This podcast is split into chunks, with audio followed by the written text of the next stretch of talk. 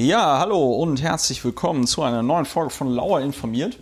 Wir haben ja jetzt äh, länger nicht mehr gepodcastet, weil äh, Ulrich letzte Woche nicht konnte. Alleine wollte ich nicht. Und ähm, dann war Ulrich jetzt erst am Ende der Woche verfügbar, weil im Gegensatz zu mir, ich bin ja noch Student und mache gerade meinen Master in, der Studiengang nennt sich Geschichte der Geschichte und Kultur der Wissenschaft und Technik.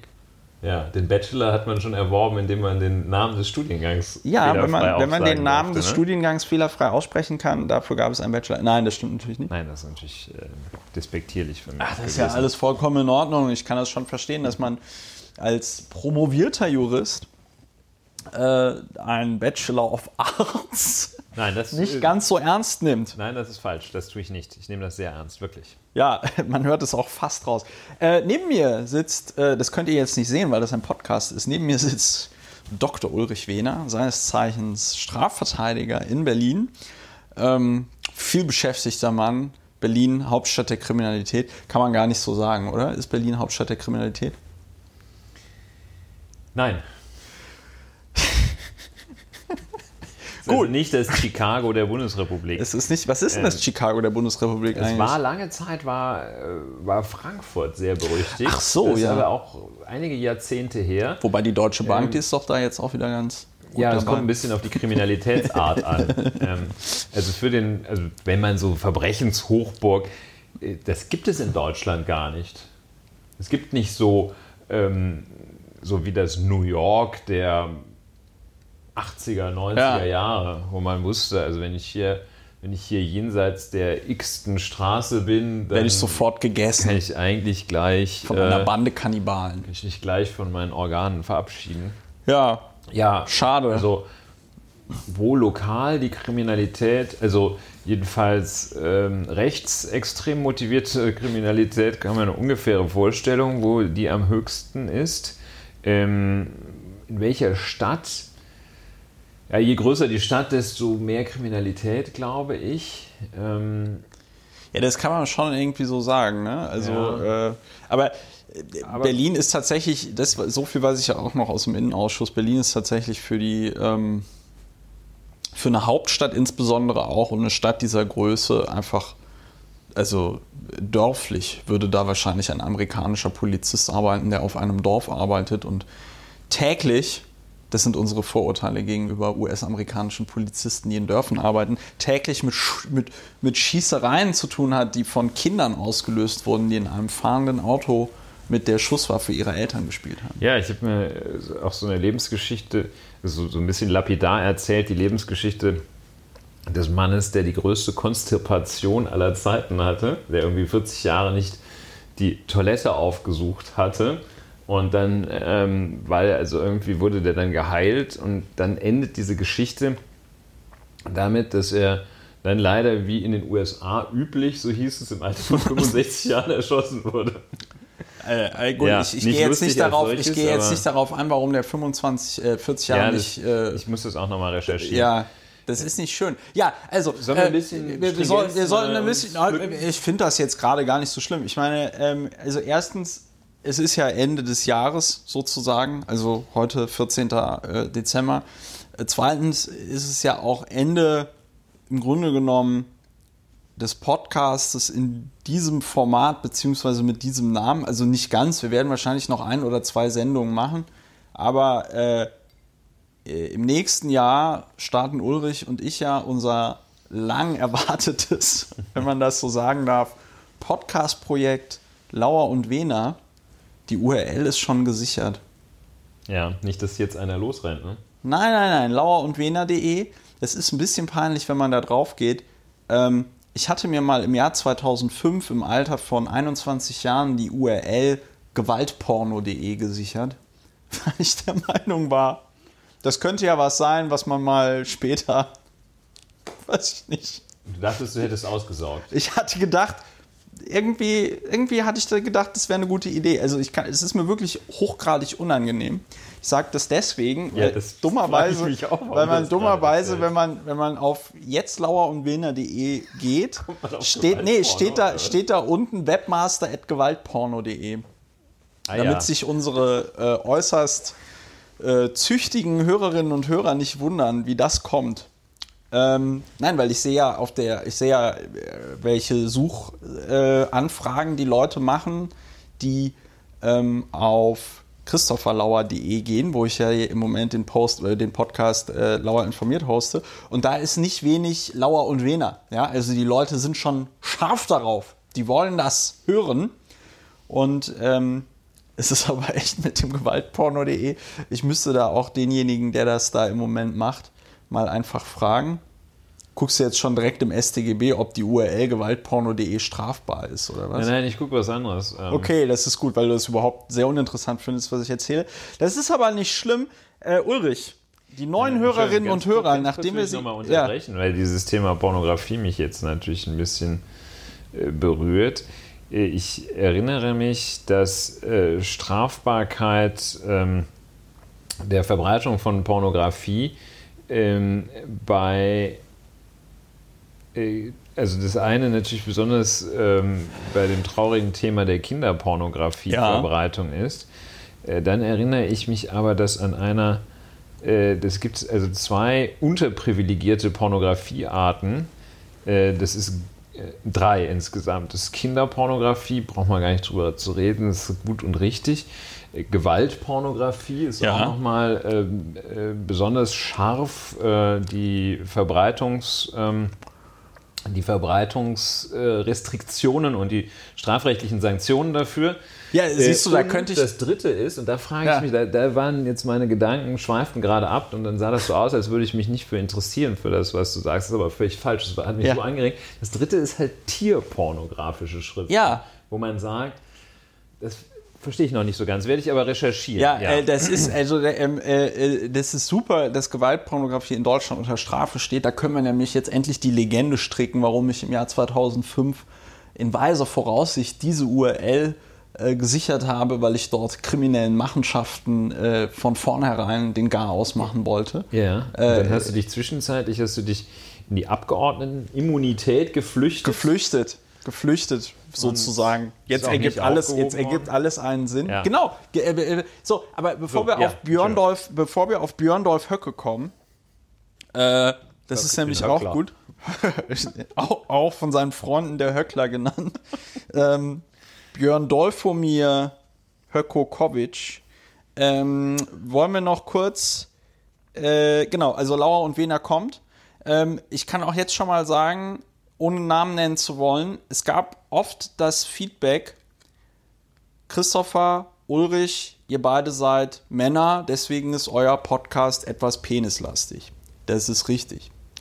Obwohl es ja jetzt auch das dritte Geschlecht divers gibt. Haben wir ja auch nicht an Bord. Haben wir aber auch nicht an Bord. Ähm, aber wir können jetzt schon mal sagen, bei Lauer und Wena werden auch Frauen vorkommen. Und zwar äh, nicht nur Frauen, über die wir reden, sondern Frauen, die hier vollkommen gleichberechtigt hoffentlich zumindest, was die Redezeit angeht, auch Dinge sagen und dann zumindest über die ganzen Frauenthemen, äh, die wir hier auch äh, ab und zu mal ansprechen, deutlich äh, qualifizierter ja. äh, äh auch nochmal reden können als den, wir. Um den Bedarf deutlich zu machen, reden wir heute auch über das deutsche Abtreibungsrecht. Genau, wir reden heute nochmal über das deutsche Abtreibungsrecht, um dann einfach auch zu zeigen, es wäre besser gewesen, wenn wir heute schon eine ja. Frau dabei gehabt hätten, aber ähm, ihr kennt das alle. Frauen, die kann man einfach nicht so schnell. Es ist schlimm, wenn jetzt eine Frau dabei säße, hätte ich gar nicht so Frauen, leicht frauenfeindliche. Es wird, es wird anders. Es wird ein anderer Podcast, aber ähm, es wird trotzdem ein schöner Podcast. So, ähm, äh, Ulrich.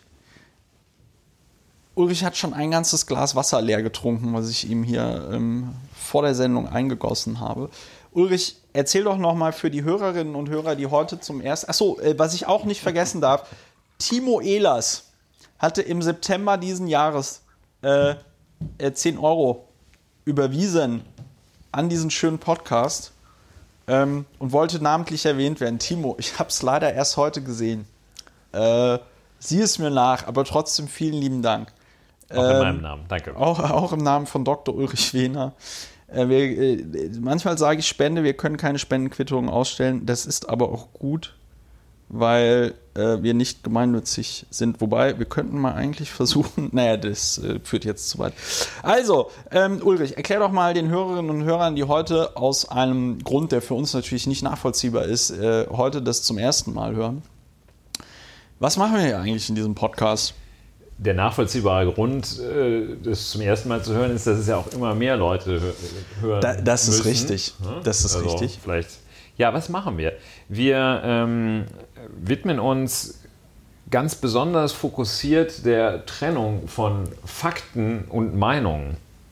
Und zwar sowohl ähm, wenn, möchten wir einen Beitrag dazu leisten, dass äh, nicht Fakten als Meinungen angesehen werden. Äh, Zum Beispiel. Hannah Arendt hatten wir zitiert, Ja. wo die Leute sagen, ähm, die sich völlig zu Recht darüber aufregt, dass es immer noch Leute gibt, die meinen, äh, das sei eine Meinung, äh, dass, ähm, dass es den Holocaust gegeben habe. Das sei ein Faktum. Also diese Verwechslungsrichtung, äh, der möchten wir den äh, sprachlich bewaffneten Kampf ansagen. Ja. Aber auch der anderen Verwechslungsrichtung, äh, dass man Tatsachen wiederum für Meinungen hält und äh, äh, äh, ähm, nee, Meinungen für Tatsachen. Ja, ich wollte es gerade sagen, das heißt- Meinungen für Tatsachen. Ja, Äh, zum die Beispiel. nehmen uns die Arbeitsplätze weg. Das Stimmt ja auch meinen, nicht. Äh, ist aber keine Tatsache. Ja. Ähm. Oder äh, die Kriminalität wird immer schlimmer. Kann man meinen. ne? Der Ehrliche ist der Dumme. Der ehrliche ist. Ja, gut. Das Wobei ist eigentlich, also so- der Ehrliche ist schon der, aber das ist auch ein anderes Thema. Das ja. sind so Alltagssätze. Das heißt, und auf dieser faktenbasierten Grundlage äh, möchten wir uns dann eine Meinung bilden und uns gerne auch ein bisschen aufregen, weil ähm, es gibt schon sehr absurde Geschehnisse und wenn man so eine Woche sich mal etwas genauer anguckt, wir merken auch, äh, die Dinge genauer anzuschauen, äh, da muss Hilft. man nicht unbedingt an jedem Thema 48 Stunden äh, arbeiten, aber es hilft, wenn man zum Beispiel sich mal Zitate ähm, Ja. genau anschaut, wenn man einen Sachverhalt einfach nochmal Ja. aufbohrt, also gar nicht mal so tief bohrt, aber sich einfach nochmal überlegt, wie war das denn? Ja, was, was wurde, das finde ich, das finde ich in der Tat am allerbemerkenswertesten. Das äh, ist ja quasi erstmals hier passiert, als äh, ähm, es um dieses komische Zitat von äh, Friedrich Merz ging, äh, wo es dann auf einmal hieß, die NSDAP, ach, die, ähm, wo es dann auf einmal hieß, Merz vergleicht die äh, sogenannte Alternative für Deutschland mit der NSDAP. Und dann rauskam, hat er gar nicht gemacht, sondern er hat eigentlich was viel Schlimmeres gesagt und ähm, man hat es aus dem Zusammenhang gerissen. Wenn man das macht, und das finde ich schon sehr bemerkenswert, kommt man relativ schnell, finde ich, darauf, dass es doch so eine gewisse Diskrepanz gibt, nämlich zwischen den Sachen, die dann am meisten durch die Gegend äh, äh, geteilt und gehypt und äh, aufgeregt werden. Und äh, dann, wenn man sich anguckt, was wurde denn da tatsächlich gesagt, worum ging es denn da, worum ging es denn da tatsächlich? Ähm, ja. genau. Also das alles wollen wir hier in diesem Podcast machen. Zwischendurch erzählen wir Witze und Schwenke aus unserem Leben ähm, und äh, ja, tun, tun Dinge. Tun Dinge. Und wollen natürlich auch zur politischen Bildung beitragen. Wir wollen, dass sich Leute engagieren, wie auch immer. Ähm, und sind natürlich auch ein bisschen ähm, aber das Problem kriegen wir nicht gelöst. Wir beschäftigen uns natürlich vor allen Dingen immer mit ähnlichen Themen, die uns irgendwie interessieren. Was aber auch daran liegt, dass das Feedback per E-Mail und so ähm, ist nicht so viel. Ich frage mich immer, woran liegt das? Äh, anscheinend ähm, gefällt den Leuten das so, wie wir das machen. Ja, im nächsten Jahr werden wir ein bisschen gucken, auszuweiten, thematisch. Thematisch Also müssen wir Wir, ausweiten. wir selber ähm, ist die Frage, ob uns äh, so viele neue Themen, Themenarten, wir haben halt auch unsere Interessen äh, Ja. und Schwerpunkte, aber wir sind da sehr offen. ich Äh, baue auf die Frauen. auf die Frauen, ich baue auf äh, die Teilnahme ähm, tiefenpsychologisch fundiert arbeitender Psychotherapeuten. Ja, stimmt, da müssten wir auch einen auftreiben. Das wird interessant. Ja, vielleicht auch mal verschiedene Branchen. Ich habe ja gestern unspektakulär, aber mache ich äh, aufgrund der Struktur meines Freundeskreises äh, eher selten, habe ich gestern mit einer Lehrerin mich länger unterhalten. Äh, Ja. Und ähm, fand es ausgesprochen interessant. Die äh, sagte dann so Willkommensklassen und dann konnte Ja. ich die mal fragen, was das denn eigentlich ist. Und dann sagte die, ja, sie sei in Steglitz an einer Grundschule und für Steglitz ungewöhnlich äh, würden da äh, 45 Prozent äh, der Familien Hartz IV beziehen. Und dann habe ich die gefragt, ja, woher weiß sie das denn? Und das weiß man, ich weiß nicht, ob du das wusstest, aber als Lehrerin weißt du das, weil die Schüler dann die Hartz IV beziehen, wenn es irgendetwas anzuschaffen gibt in der Schule, also ein Schulbuch oder äh, die Knete für eine Klassenfahrt Ja. zu entrichten ist, dann zeigen die ihren Berlin-Pass. Und den Berlin-Pass kriegen äh, die Hartz-IV-Empfänger Ja. Kinder, und die zeigen dann den Berlin-Pass. Und die hat es äh, verneint. Äh, Meine These war, dass es möglicherweise zu einer gewissen Stigmatisierung führen könne und dass Lehrer, die ja ihrerseits äh, aus äh, akademisch gebildet sind, ähm, Ja. dass die möglicherweise dann äh, Vorurteile entwickeln könnten, wenn da der, der Lukas äh, aus dem äh, Studienratshaushalt auf der einen Seite, der immer seine 10,50 Euro für das neue Buch, Computer gibt es ja nicht in der Schule, ist, Nein, ist nein, verboten. nicht im Jahr 2018. Der Lukas bringt es immer das- schön in frisch gebügelten Scheinen mit und in äh, gerade gewaschenen Münzen. Und äh, ja, der andere, der nicht so einen Namen hat, äh, bringt es dann. Der Dennis. Ähm, ja, ich wollte jetzt keinem zu nahe treten. Es gibt ja auch. Kevin. ich meine, es gibt auch. Ich kannte auch einen Kevin, der war 1965 in Bayreuth geboren. Was denn das für ein Prophet? Die Eltern waren Propheten oder sowas. Und ähm, ja, äh, jedenfalls, das war sehr interessant. Und dieser Aspekt, äh, es ist jetzt ja nicht irgendwie ein Weltereignis, dass man mal eine Lehrerin spricht. Das machen Leute, die Kinder haben sicherlich doch noch deutlich öfter. Die hat auch so gesagt, was sie, was sie da bemerke, äh, sei, das sei nicht repräsentativ, aber sie bemerke, dass äh, die äh, Bildungsaffinität und der Aufstiegswunsch bei den türkischstämmigen Schülern und ihren Eltern deutlich höher sei als bei Steglitzer ähm, heruntergekommenen Deutschen. Und Ja. Sehr interessant. Was, ich, was ist das Oberthema? Warum komme ich da drauf? Weil es mich einerseits irgendwie etwas, äh, äh, ich habe mich selber überrascht, dass ich das so interessant fand und ähm, das Thema, es ist immer schön, wenn man äh, andere Welten erschließt, beziehungsweise mit anderen Welten, klingt so hochtrabend, aber in Kontakt kommt. Und das finde ich ist auch eine schöne Überlegung, dass du einfach mal Ja. sagen, was machen Sie denn eigentlich so den ganzen Tag? Beruflich. Beruflich, Herr Ja. Henkel. ja, der war neulich im, äh, im Anis Amri-Ausschuss. Äh, Habe ich gelesen. Ja. Äh, hat da Dinge gesagt, wusste von nichts. Der hatte also im Wesentlichen ja eine Amnesie, glaube ich. Ja, ja, es ist ganz tragisch. Es kann anscheinend jeden treffen, aber vor allem, Dingen, wenn man in der Politik ist. So, bevor das jetzt hier komplett verlottert, fangen wir mal an. Ja, Ähm, Thema 1. The The Thema 1. So, ähm, also, was ich ganz bemerkenswert fand, fangen wir an mit der Zahl der Woche. Im, äh, die Zahl der Woche ist 82 Prozent. Leute, die mir folgen, werden wissen, was es damit auf sich hat. Also folgen auf Twitter. Man kann mir übrigens jetzt auch auf äh, Instagram folgen. Da gibt es heißen Hamster-Content. Äh, nee, Zahl der Woche wäre 82 Prozent. Warum 82 Prozent? Weil das ZDF-Politbarometer eine Umfrage gemacht hat zu vielen, wie ich finde, sehr unwichtigen Dingen, aber auch zur Frage Klimawandel. Und die Frage war, glaube ich, äh, wortwörtlich, ähm, äh, finden Sie, dass der Klimawandel für Deutschland ein? Und dann sollte man sagen, sehr großes Problem, großes Problem, weniger großes Problem und kein großes Problem ist. Ja? Und ähm, äh, 82 Prozent der Befragten haben tatsächlich gesagt, dass sie der Meinung sind, dass äh, dass das ein großes Problem ist, beziehungsweise ein sehr großes Problem. Und das finde ich sehr bemerkenswert, weil wenn wir uns ähm, anschauen, wie die Deutschen zu Geflüchteten stehen, wie sie zu Einwanderung stehen und anderen Fragen, dann ist das Land da ja deutlich gespaltener. Ne? Also da gibt es ja noch eine, wenn ich mich nicht recht, äh, wenn ich mich recht entsinne, gibt es dann noch eine leichte Mehrheit, die das alles irgendwie befürwortet und okay findet und äh, sagt, ja, das war schon alles richtig, wie Angela Merkel das äh, 2015 geregelt hat und so, ja. Aber 82 Prozent, dass da noch nicht die Hütte brennt, dass da nicht irgendwie sämtliche Politikerinnen und Politiker sagen, oh Mann, da müssen wir jetzt aber mal was machen. Das ist aber voll das wichtige Thema. Ähm, das finde ich schon sehr bemerkenswert. Das finde ich sehr bemerkenswert, dass äh, da auf einmal so sehr auf die Demoskopie, ähm, man verzeihe mir den Ausdruck, geschissen wird. Ja?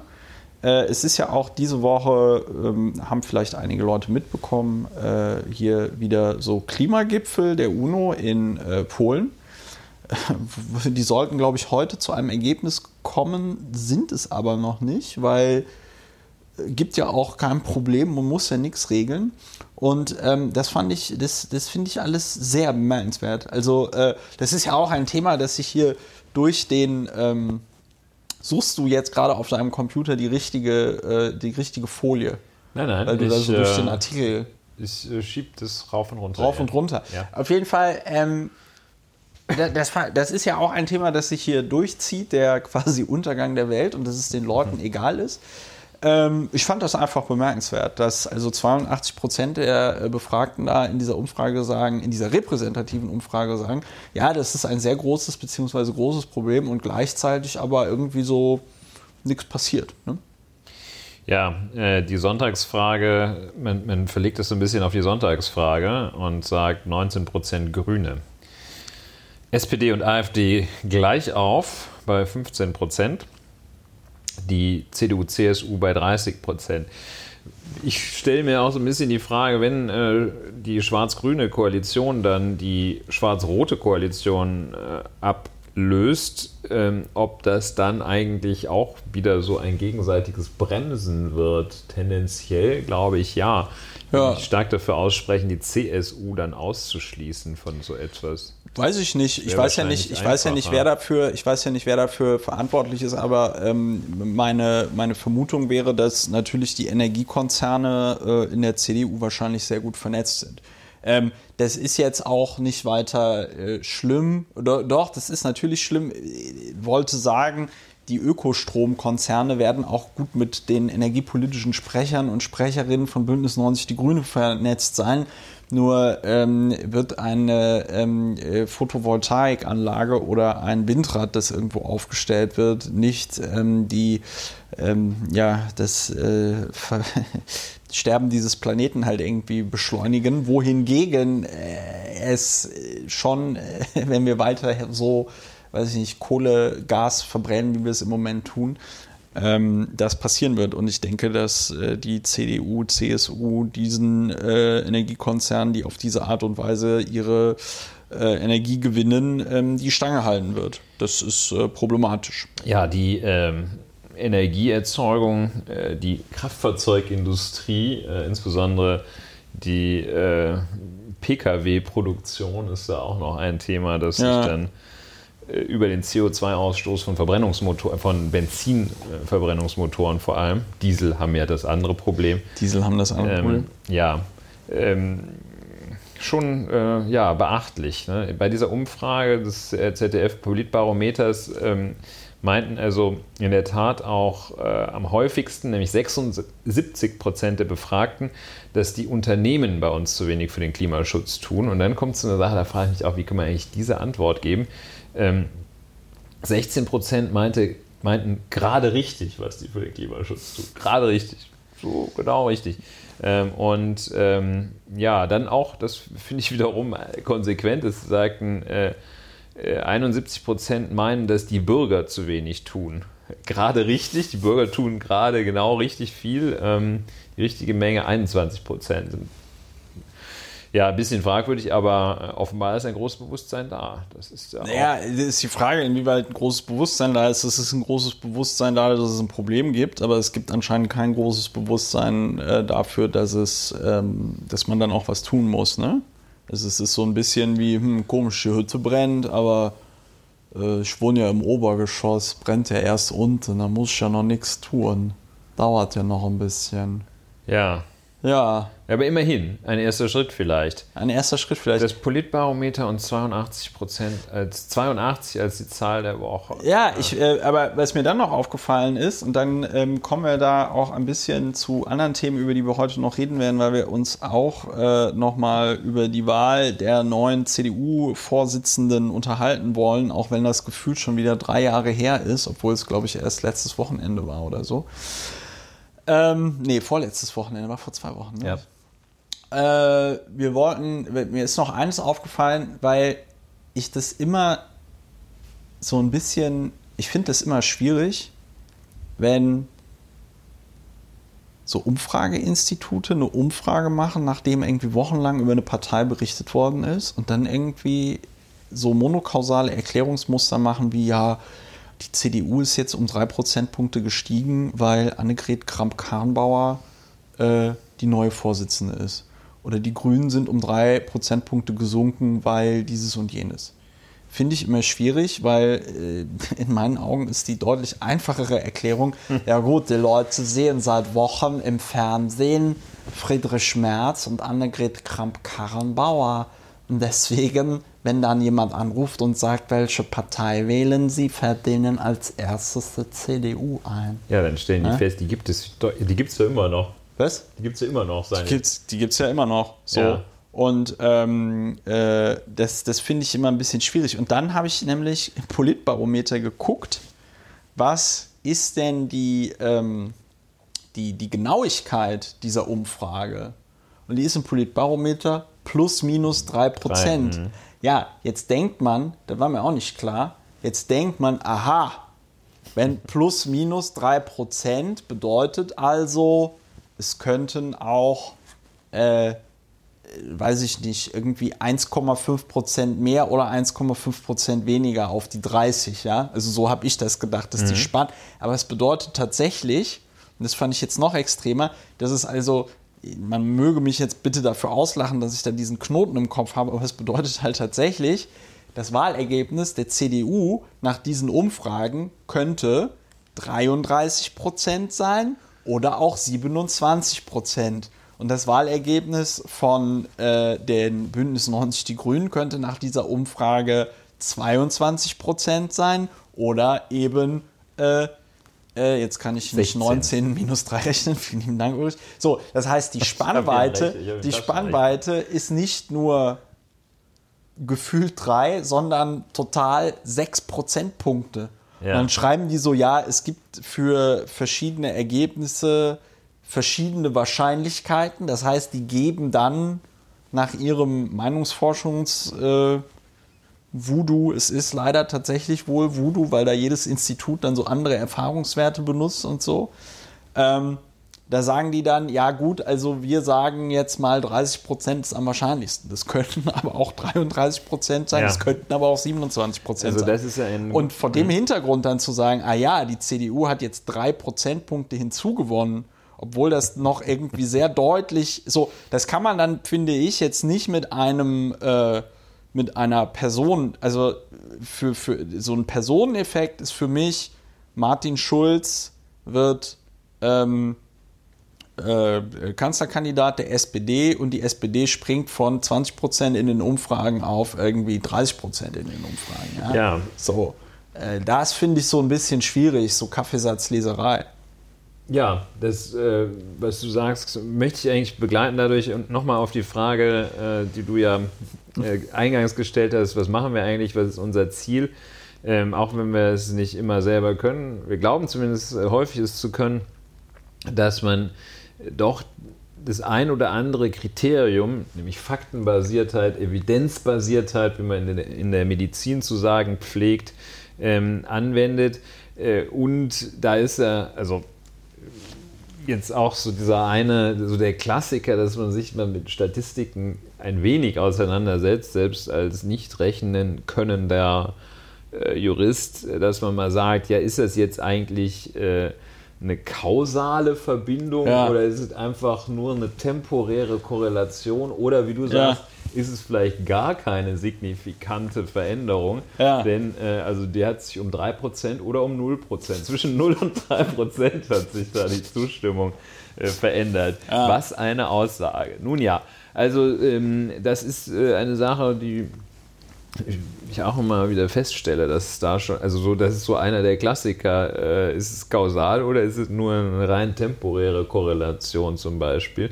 Äh, Hier liegt es wahrscheinlich nicht an Frau Annegret Kramp-Karrenbauer, wenn es überhaupt einen Anstieg, einen signifikanten Anstieg gibt, sondern wahrscheinlich daran, dass die Leute gehört haben, äh, Mensch, die CDU, das ist ja, die machen ja, die machen ja hier ganz schön Wind. Die machen ja ganz schön die müssen Wind, wir beim ne? nächsten Mal wählen. Hier ist auch noch eine interessante Sache.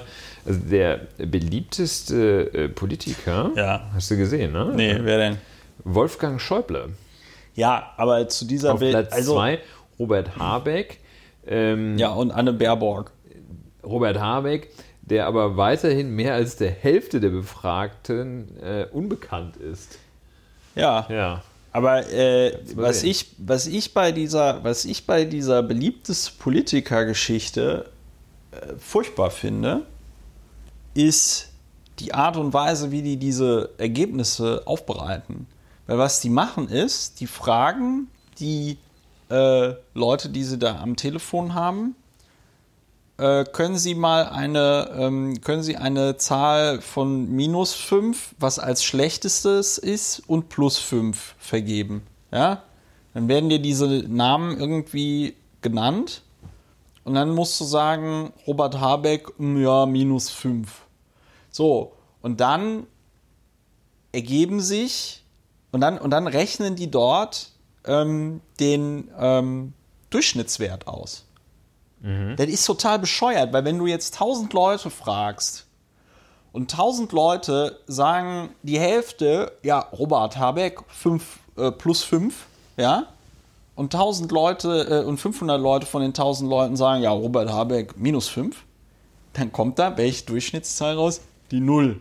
So. Der Durchschnitt ist immer eine schwierige wa- Sache. Und was, was ist dann die Aussage darüber? Die Aussage dafür? Gar nichts. Das bedeutet, ähm, wenn man also quasi so ein, ähm, naja, Median wäre da auch Quatsch. Also ich finde, man müsste Ja, im Median Grunde, schon, man müsste im Grunde genommen, müsste man die Zahl der vergebenen Noten äh, aufschlüsseln. Man müsste es halt grafisch machen.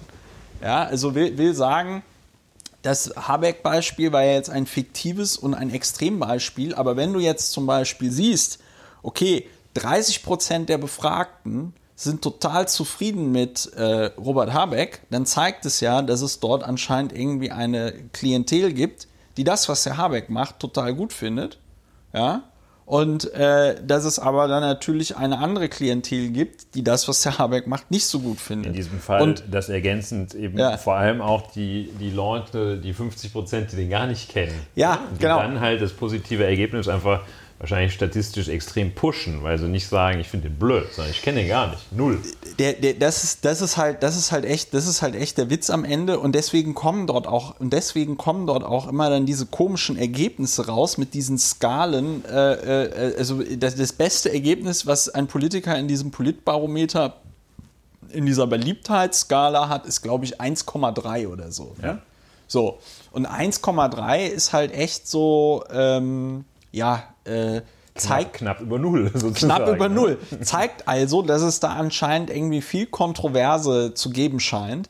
Ähm, insbesondere, ja, muss man auch sagen, wäre wahrscheinlich, ähm, also scheint mir das zumindest so zu sein, hat das auch was mit Häufigkeit zu tun, hat das auch vor allen Dingen was mit wie oft sind die Leute ne, im Fernsehen und Ja. so zu tun. Und es gibt halt so klassischerweise so Jobs, weiß ich, Außenminister. Ich glaube, der, der beliebteste Politiker in Berlin im Moment ist der Kultursenator, ja, äh, Klaus Lederer.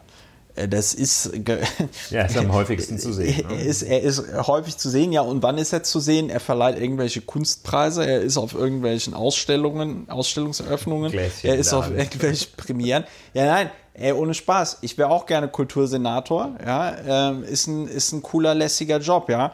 Äh, Muss man wahrscheinlich auch viel, viele schwierige Sachen machen hier, äh, weiß ich nicht, die Jüngeren äh, oder Älteren von uns können sich noch an hier Derkon erinnern, den zeitweise Intendanten der äh, Volksbühne. War auch Ein jetzt nicht, ziemlich, äh, also ein Glücksgriff geht ein, anders. ein ja. Glücksgriff geht anders. Also das war ein ziemlicher Griff ins Klo. Ähm, aber äh, ich sag mal, das ist dann auch so das Kontroverseste, was passiert.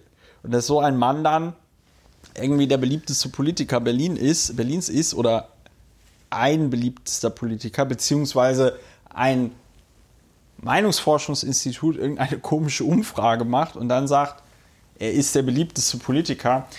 Es ist alles ein bisschen. Es ist Du würdest empfehlen, ähm, die Sympathien äh, für Politiker eher an ihren Inhalten als an Nee. den Feststellungen des Politbarometers. Ich sag das, ich sag das natürlich auch deswegen, weil als ich noch in diesen Umfragen vorkam, und das kam ich mal eine Zeit lang, als ich äh, Fraktionsvorsitzender in Berlin war, der Piratenfraktion, war ich natürlich immer ganz weit hinten.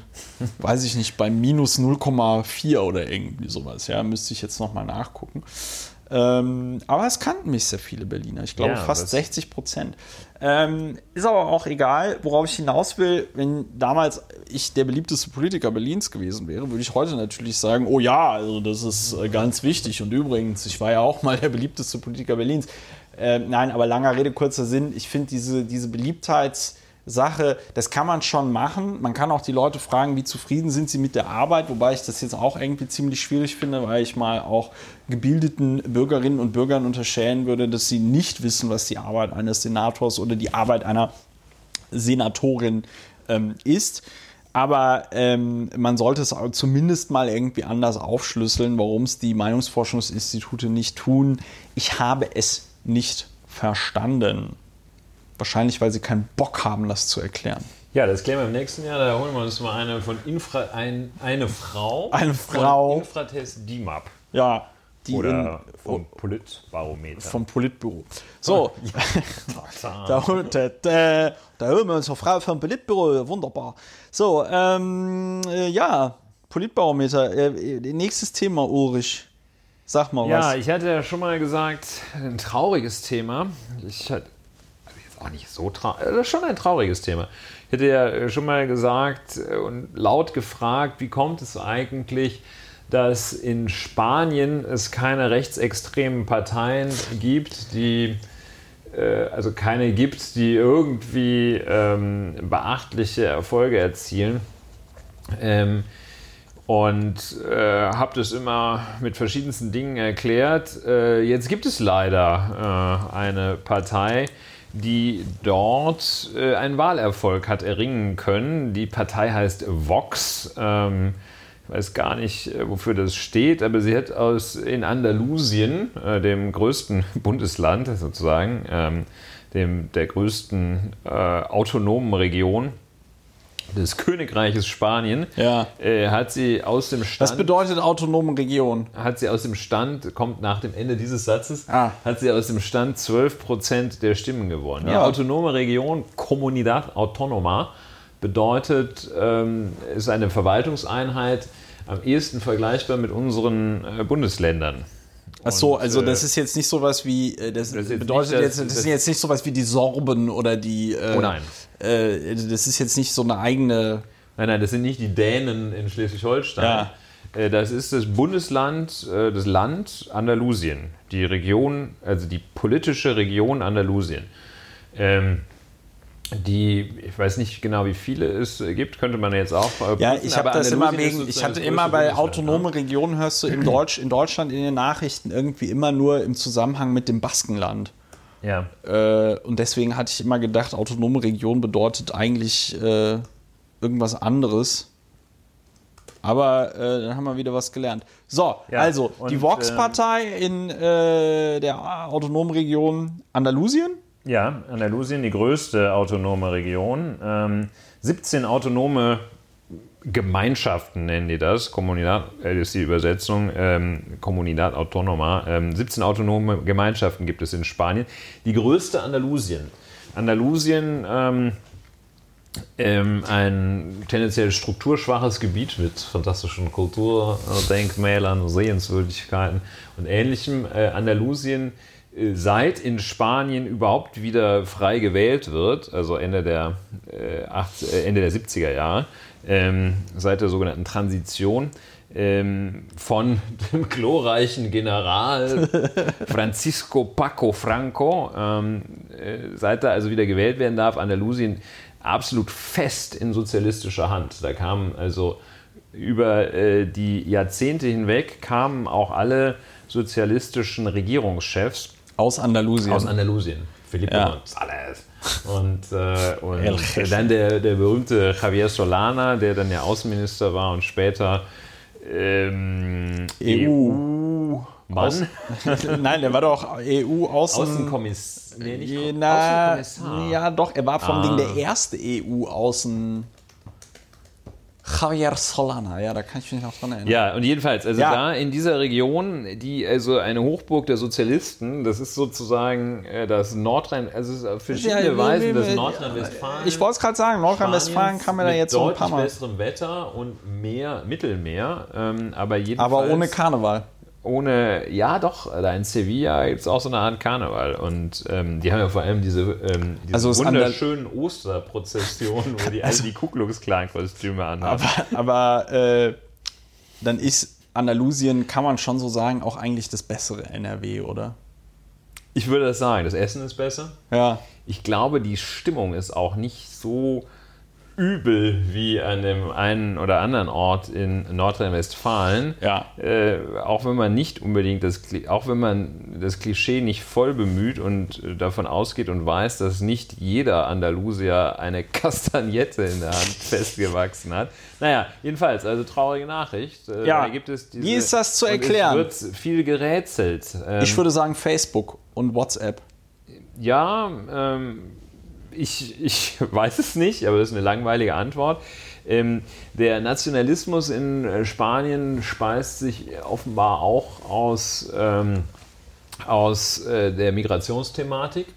Äh, ja. Andalusien versteht sich da, so hat es eine Analyse, ein Analyst in der Zeit äh, gesagt, Andalusien zumal versteht und Spanien insgesamt, aber Andalusien erst recht, liegt ja, ja am Mittelmeer, ähm, versteht sich da so etwas als oder fühlt ist gefühlter Frontstaat, obwohl da weit weniger ähm, Migranten und Geflüchtete in Spanien äh, anlanden als etwa in Italien, äh, Griechenland ja. ähm, und auch äh, äh da weniger hinkommen als nach Schweden oder auch nach Deutschland. Aber jedenfalls die, wohl gefühlter Frontstaat, das ist so diese eine äh, klassische, leider klassische, typische Quelle für rechte, recht, rechtsextremes Gedankengut. Ja. Und der andere Punkt wohl der doch sehr komplexe ähm, spanische Nationalismus mit Autonomiebestrebungen an den Rändern vom Baskenland bis Katalonien. Ähm, und äh, das reißt da wohl auch tiefe Gräben, die dann wieder dazu führen, dass man sich auf das vermeintlich sichere, nämlich die eigene Nation Nation äh, da besinnt. Aber sind diese Vox-Heinis denn in so einer äh, Franco-Tradition oder wie, wie sehen die Ja, sich? also der, der Grund, äh, ich hole einen kleinen Schritt aus. Ähm, und äh, der, der Grund umgekehrt, warum es äh, eher wenige äh, erfolgreiche rechtsextreme Bewegungen in Spanien gab, war, dass sie, glaube ich, dass sie einfach von diesem Franco so derartig die Nase voll hatten. Das ja. war so Spaß, also völlig gut. Richtig lustige Diktatoren gibt es wohl äh, in wenigen Regionen, aber der war also extrem spaßfrei.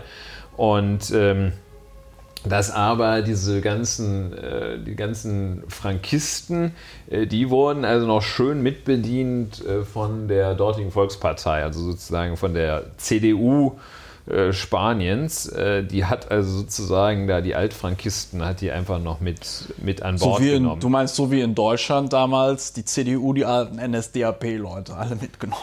Ja, äh, und nur eben in der Gegenwart. Und ja. äh, die Vox, ähm, das ist so, also die sind wohl bislang nicht so ähm, nicht so offen fremdenfeindlich wie etwa hier die äh, sogenannte Alternative für Deutschland. Ähm, die sind äh, vor allem nationalistisch und greifen sich äh, solche klassischen ich will sie mal pseudokonservativen Themen wie gleichgeschlechtliche Ehe, Abtreibung und ähnliches heraus. Achso, du meinst, sie sind einfach intolerant. Es sind einfach irgendwie rückwärtsgewandte, intolerante, wahrscheinlich sind die auch gegen äh, Klimawandel im Sinne von gegen es dagegen, existiert es nicht. gibt. Ja, ja, genau. es gab schon immer Erwärmung in der Geschichte der Menschheit. Ja, ja, das haben vor allem auch alle mitbekommen. Ja, ja, also traurige Nachricht. Vox muss man beobachten, vielleicht auch nur so ein kleines Strohfeuer. Äh, man weiß auch nicht so genau, wofür die stehen. Haben hier so Santiago Abascal Conde, so einen Typen, der da weiß man auch nicht, was der, was der ja, macht. Es ist Muss man beobachten. Es wird natürlich krass, ne? wenn ähm, dann also Großbritannien zerlegt sich selber, ähm, wir kommen gleich noch drauf. Ja. Äh, Frankreich wird von Leuten äh, mit komischer Kleidung, mit, mit, mit Autoschutzwesten äh, zerlegt ja. und treibt den Präsidenten vor sich her. Ähm, Italien weiß man nie. Italien ist ähm, äh, schon. Und äh, ja, und dann geht jetzt also noch Spanien wollen wir mal nicht zu pessimistisch sehen, aber dann ist jetzt Spanien da auch so ein bisschen wackelig. Mann, Mann, Mann. Es so. ist auf jeden Fall, also ähm, ich denke, du hattest ja mal in einem anderen Podcast erzählt, der Grund, warum die, ähm, äh, warum die Rechts, ach nee, das war in Portugal, oder? Mit den, warum, warum es da keine Rechtsextremen gibt, nee, wegen den, Spanien. nee, wegen den, weil die Kommunisten immer so antieuropäische, äh, wo war das denn? War das jetzt Portugal oder war das äh, Spanien? Ich kann mich gar nicht erinnern, dass ich das erzählt habe. Ich kann mich gar nicht richtig erinnern, dass ich das jemals wusste, was du da sagst. Aber es ist schön, dass du es mir zuschreibst. Haben wir da nicht in diesem Podcast drüber geredet? Doch, ich meine schon. Oder mit wem habe ich darüber geredet? Oh, ich werde alt. Nein, aber ähm, irgendjemand hatte mir das doch erzählt, dass es in entweder Portugal oder Spanien das haben wir doch in diesem Podcast besprochen. Lass mal von der Frage ab, äh, ja. wann wir es wo besprochen haben. Äh, also der Gedanke ist, äh dass es in Spanien eine kommunistische Partei geben könnte, die klassischerweise antieuropäische Themen äh, äh, besetzt hat und dass deswegen. Aber wenn du mir das hier nicht erzählt hast, dann weiß ich nicht mehr, in welchem Zusammenhang wir das hatten. Und dann müsste ich klären, ob das Spanien oder Portugal hm. ist. Ja, schwierig. Also ich möchte weitgehend ausschließen, dass ich das erzählt habe. Ha.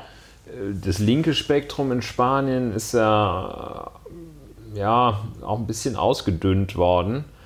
Ähm, gut, jetzt haben die diesen, diesen äh, nach, eigener, nach eigenen Angaben gut aussehenden äh, sozialistischen ähm, Ministerpräsidenten. Äh, daneben gibt es noch die, die Linkspartei, äh, dann diese Ciudadanos, also ganz, ganz wildes, wildes Parteienspektrum. Ich wollte nur sagen, Augen auf, auch in Spanien rumort es, selbst in Spanien. Ich glaube, ich habe das auf Twitter gelesen, das hatten wir nicht hier in diesem Podcast. Ja, ich, ich jetzt weiß ich wenigstens noch, jetzt weiß ich wenigstens noch, wo ich das her habe. Ich habe es irgendwo auf Twitter gelesen und ich glaube, es war Portugal. Ja.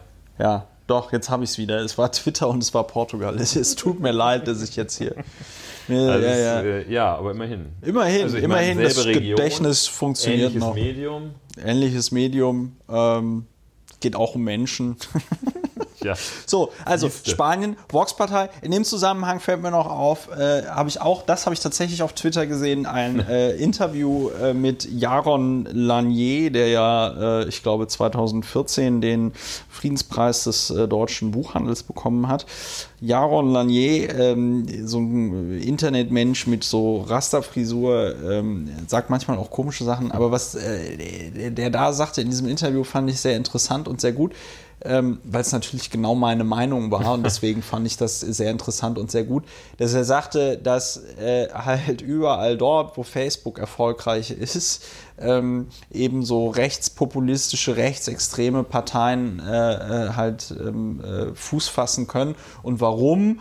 Weil die ähm, weil Facebook uns dahin so manipuliert und äh, äh das immer, dass wir im, im äh, wie hat er das gesagt, irgendwie Flucht- und, und, und Weglaufen-Modus, irgendwie Angst und äh, Weglaufen. äh, sind. Also es war, es war ganz interessant.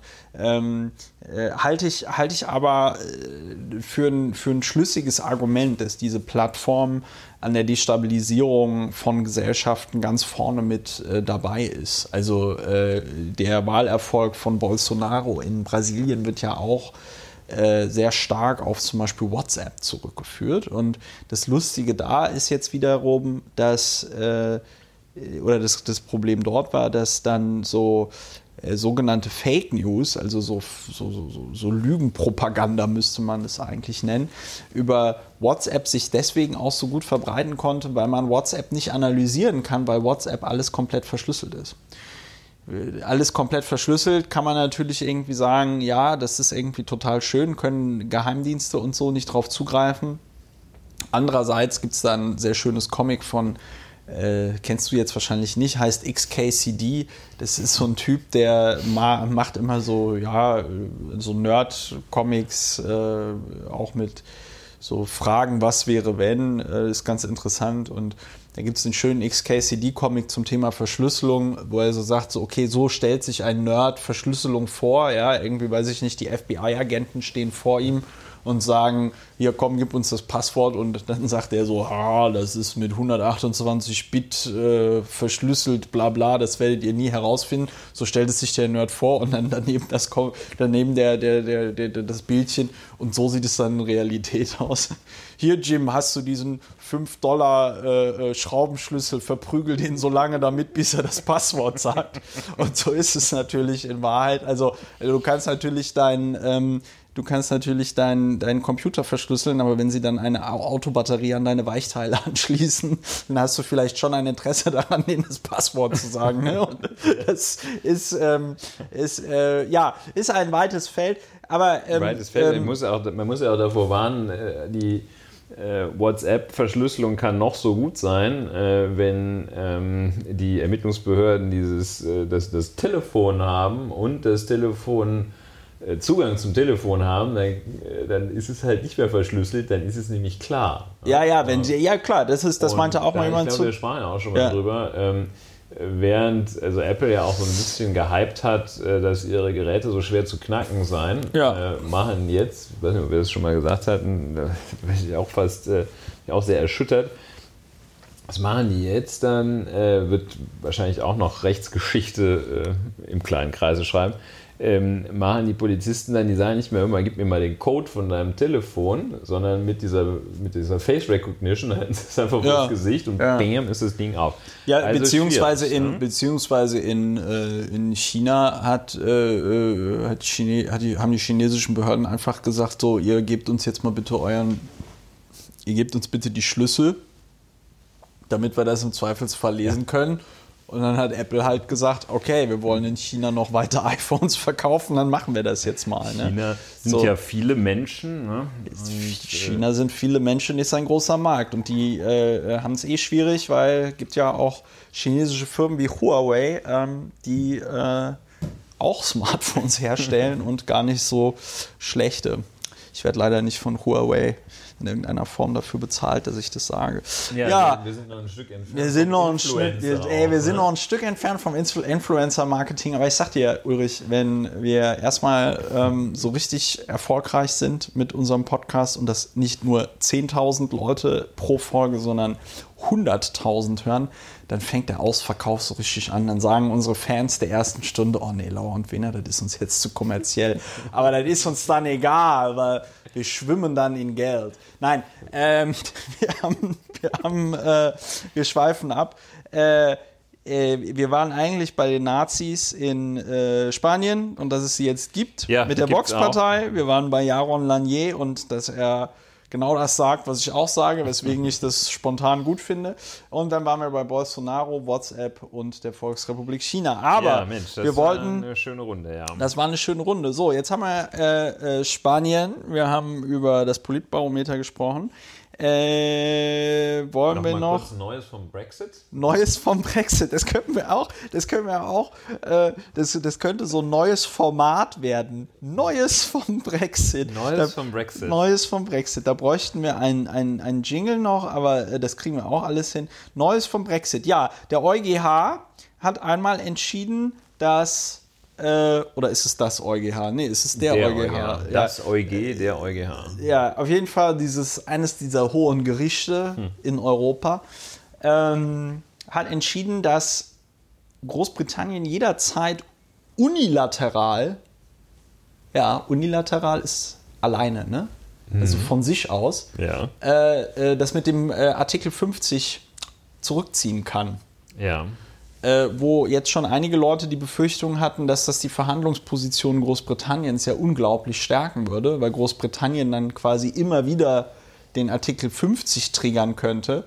Äh, Dem würde ich entgegenstellen, ja, die können das tun, aber dann gibt es den No-Deal-Brexit, der dann ähm, äh, Großbritannien im Verhältnis zur EU auf die Ebene eines Schwellenlandes äh, stellt. Also ich glaube, selbst Burkina Faso hätte dann bessere Handelsbeziehungen zur Europäischen Union als äh, UK. Ähm, uh, da gibt es auch ein schönes Video, das habe ich vorhin, äh, ich, ich, ich, ich verlinke das, ich muss das verlinken in, ähm, in, ähm, in Twitter. Äh, ich muss das verlinken äh, in den, in, den, äh, in den Dings, im Blogbeitrag zu diesem Podcast. Ein britischer Journalist fragt jetzt im Zuge wieder irgend so eines EU-Treffens den, ähm, den Premierminister von Luxemburg so, ja, aber äh, können Sie denn jetzt May nicht die Zugeständnisse machen, die sie will, weil äh, sonst kriegt sie ja ihren Deal überhaupt nicht durch und das würde einen No-Deal-Brexit bedeuten. Können Sie das überhaupt verantworten? Und der Premierminister von Luxemburg, also die Frage fand ich schon sehr verstrahlt. Die Frage fand ich schon sehr verstrahlt. Äh, genauso verstrahlt wie jetzt so ein, so ein britischer Abgeordneter, der jetzt so twitterte, äh, weil die EU und Japan haben ein äh, ähm, äh, Freihandelsabkommen Ja. jetzt gerade beschlossen, alle sind sehr froh. Und dann twittert so ein britischer Abgeordneter, ja, das wird die Grund, das ist ganz toll, dass es jetzt dieses Freihandelsabkommen gibt. Das ist die Grundlage dann für ein noch besseres Abkommen, wenn wir nicht mehr in der EU sind. Und ich mich dann auch so gefragt habe, hm, ob der irgendwie weiß, wie dieser Brexit funktioniert, was das bedeutet. Nein, aber der ähm, äh, Premierminister von ähm, Luxemburg ähm, hat dann einfach gesagt, naja, also Leute, das ähm, mit dem Brexit, das war eure Entscheidung, nicht meine. Ja, ja. that's your decision. Und ähm, das ist das ist ganz geil, weil der, ähm, weil er dann auch weggegangen ist und der britische Journalist dann total konsterniert war. Ähm, der, der, der, der Punkt ist halt tatsächlich, es sieht im Moment nicht gut aus. Theresa May hat ähm, ein Misstrauensvotum äh, überstanden. Das ist ein internes, ne? ihre eigenen. Ja, Partei. ihre eigenen Partei. Ähm, ihr geht da jetzt im Moment ganz schön, ähm, äh, also sie bewegt sich mit ihrem Arsch auf Grundeis ähm, und auf ganz dünnem Eis. Und wenn sie einbricht, wartet wahrscheinlich irgendjemand auf sie. Äh, der, der, der, Der aber auch keinen Plan haben wird. die, die, der auch keinen Plan haben mit, also so, ein- so ein Macher wie Boris Johnson, Boris zum Johnson Beispiel steht- oder dieser, bereit, ja. dieser Jacob Rees-Mogg, auch ganz, ganz fabelhafter Typ. Ähm, Jeremy Corbyn ist jetzt auch nicht, also wir wissen, er ist kein Tory, aber es ist jetzt auch nicht so, dass man sagt, Mensch, endlich bringt mal einer wieder Ordnung Endlich rein. springt einer frischen Wind. Ja, die, wobei man ja, wobei man ja Labour äh, wenigstens zugestehen muss, dass sie auf ihrem letzten Parteitag ähm, sich zumindest das Türchen offen gelassen haben für so eine People's Vote. Ja. Ne? Ähm, aber ja, äh, Labour machte auch keinen guten Eindruck. Dann gab es noch einen Skandal, äh, als Theresa May die Abstimmung verzögert hat äh, zu, ähm, äh, zum Brexit. Da hat nämlich ein Abgeordneter von Labour den Mace in die Hand genommen, die Ja. Keule. Ja. aber dazu muss man wissen, also äh, wer, wer, wer diesen ähm, Wer dieses Unterhaus in Großbritannien nicht kennt, ne, das ist da dieser Tisch in der Mitte und dann so gegenüberliegend so gepolsterte grüne Reihen, ähm, ähm, also nein, so Holzreihen, Holzbänke, die mit so grünem Zeug gepolstert sind. Und äh, ganz hinten sitzt dann der, ähm, ja, b- b- b- bei uns würde das Bundestagspräsident oder. Bundestagspräsident. Ja, nee, nee, der? Speaker, ja, I don't know, das ist Anyway. auf jeden Fall der, das Ja, ist der wir sind- Zeremonienmeister. Ja. Und dann liegt da immer so eine goldene Keule. Ja, so eine goldene Keule äh, und diese Keule repräsentiert die Königin von England. Ja. Und die muss da immer liegen. Wenn die da nicht liegt, kann das Parlament nicht tagen. Ja. Das ist natürlich nur Nicht empirisch belegt, das aber ist, das ist natürlich, das, das, das stimmt natürlich nicht, aber die- das ist die Regel. Seit tausend Jahren ist das die Regel. Und wenn man diesen, wenn man, wenn man diese Keule auch nur äh, anguckt, falsch, das ist jetzt übertrieben, aber in die Hand nehmen ist halt ungefähr so, als würde man ähm, die Königin von England bei einem Empfang einfach an ihre Brüste fassen oder so, ja. Also so, so sinngemäß, sinngemäß ist es das. Also äh, ich, ich habe da auch so bri- britische Follower, die habe ich dann auch mal kurz gefragt, was ist jetzt ungefähr so, wie, wie, wie, wie hat man das zu verstehen als Ausländer? Und dann meinte der so, ja, also das repräsentiert die Königin von England und das ist so, als würdest du die Königin von England antatschen. Ähm, und äh, dieser Mensch, dieser Abgeordnete, der also gesagt hat, er macht das aus Protest gegen Theresa May, was auch total geil ist. Ich möchte gegen Theresa May protestieren und fasse deswegen, du- befu- fummel die die- Königin lässt- an. machst die Hose Mach, macht die sowas, Hose. Ja, das ist so. Das ist. Und dann meinte dieser, meinte dieser britische Follower von mir, äh, meinte so, ja, der wird auch wahrscheinlich nie zum Lord ernannt werden. Also das merkt sich, das merkt sich das britische Königshaus. Ja. ja. Das sagt die Ähm, Königin sagt es auch weiter. die, genau, die Königin sagt das auch weiter. Charlie der Down. nicht. Die haben wahrscheinlich so ein kleines schwarzes Buch dort im Buckingham Palace. Da stehen die Namen von all jenen drin, die in Ungnade gefallen sind. Da wird es wahrscheinlich wie in Nordkorea so eine Drei-Generationen-Strafe geben, dass nicht nur er nicht Lord wird, sondern auch die Kinder Seine und die Kindeskinder. Kindeskinder. Ja, so, Ja. ja, ich würde sie ja eigentlich, die kriegen, dann kriegen die Kindeskinder im Jahr 2080, wenn ähm, Großbritannien wieder, weil das Mittelmeer, nicht das Mittelmeer, weil die Nordsee verdampft ist aufgrund der globalen Erwärmung äh, und es dann wieder eine Landbrücke gibt. Egal, ich schweife ab. Auf jeden Fall kriegen dann die Kindeskinder noch gesagt, nee, du nicht. Dein Vater, dein Großvater hat mal 2018 den Mace angefasst, ja. Ja, Neues vom Brexit. Also jedenfalls, was mich auch äh, verwundert hat, war, es sollte am 10. Dezember abgestimmt werden, war vorgesehen. Ja. Äh, Im Unterhaus die erste Abstimmung über den äh, Austrittsvertrag. Ähm, Wir sprachen darüber, diese wir sprachen 585 darüber, Seiten. 585 Seiten, die das britische Volk einfach mit Yes oder No beantworten konnte.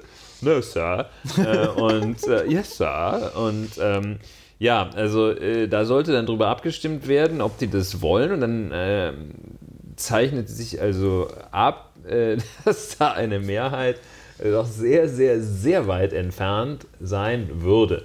Das äh, war Theresa Mays Vorstellung, dass sie sich das nicht geben wollte, da so einen auf die Mütze zu bekommen. Ja. Ich meine, es ist ja jetzt fast zwei Jahre, dass dieser Vertrag ausgehandelt wird, was da an Ressourcen drauf geht. Ist, Ja, es ist unfassbar. äh, es ist, also was da wirklich an, un also, also- jetzt ein Knete, okay, Knete wird vielfach verschwendet. Dann lass es ein- von mir aus auch 100 Millionen kosten, diese Verhandlungen oder 200, aber was, die, wie die gesamte Aufmerksamkeit äh, in der EU. in der EU, aber auch die gesamte politische Aufmerksamkeit äh, im Vereinigten Königreich auf diese Frage gerichtet wird. Ja, jedenfalls, also da wollte sie sich nicht die große und, auch, und natürlich und natürlich auch weltweit. Ja. Natürlich auch, also das ist, das ist, ähm, das ist also die wahrscheinlich größte vom Menschen verursachte, also eine größte der, angerührte politische Mist äh, Seit seit, es- 45. ja, also ja, das kann man, nee, nicht seit 45, ich meine seit 39. Naja, größer als das, was zwischen 39 und 45 war, ist wohl nicht. Ach so, ja, also ich hätte jetzt gesagt, dass, dass, dass Deutschland in Polen einmarschiert ist, war ungefähr, also Ja, das wollte ich jetzt nicht gleichsetzen. Ja, gleichsetzen wollte ich es auch nicht, aber es ist einfach ein riesengroßer. Nein, wir wollen natürlich hier nichts relativieren, aber so vom, vom, vom, vom, vom Du bist der Historiker, du musst das machen. Nein, man muss dann natürlich, man muss dann natürlich aufpassen, aber ich persönlich würde irgendwie sagen, es gab auf jeden Fall nichts, was die EU oder ein EU-Staat jemals politisch gemacht hat, was so dermaßen ein, Schi ein Schuss ins Knie der gesamten Welt. Also, weil das muss man ja sagen, Ja, dass so das ja dass das keiner globale, dass das globale, dass das ja wirklich globale Ausmaße hat, was da passiert ist und was da auch noch weiter passiert. Ja. Das muss man sich immer vergegenwärtigen. Ja, also Theresa May äh, ist dann ganz knapp einem Genau, Misstrauensvotum irgendwie entgangen. Ja, dem Misstrauensvotum und also ich war ja gerade äh, dabei, dann, dann sollte abgestimmt werden am Ach so, 10. und die Dezember. Energie, ne? ja, ja. Äh, Die Energie, die da drauf ging, die wollte sich nicht die Klatsche holen.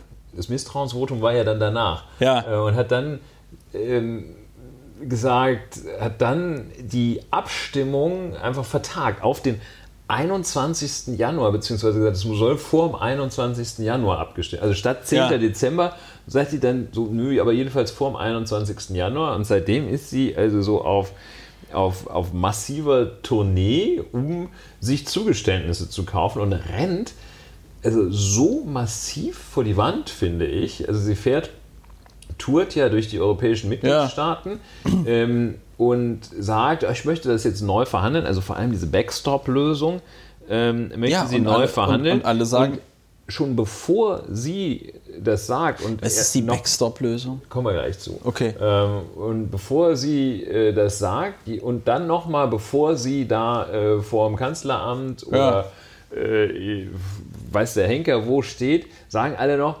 ihr könnt ruhig kommen, politely, we shall receive her.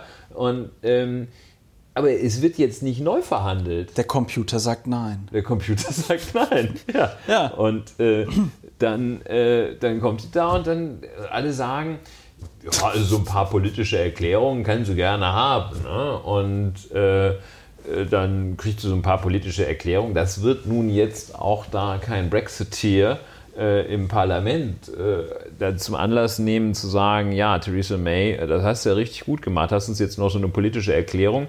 Ähm, so wie ich das äh, sehe, aktuell rankt sich die ganze Problematik tatsächlich um den sogenannten Backstop, also die, äh, die Auffanglösung oder die Sicherheitslösung ähm, für die Nordirland-Thematik.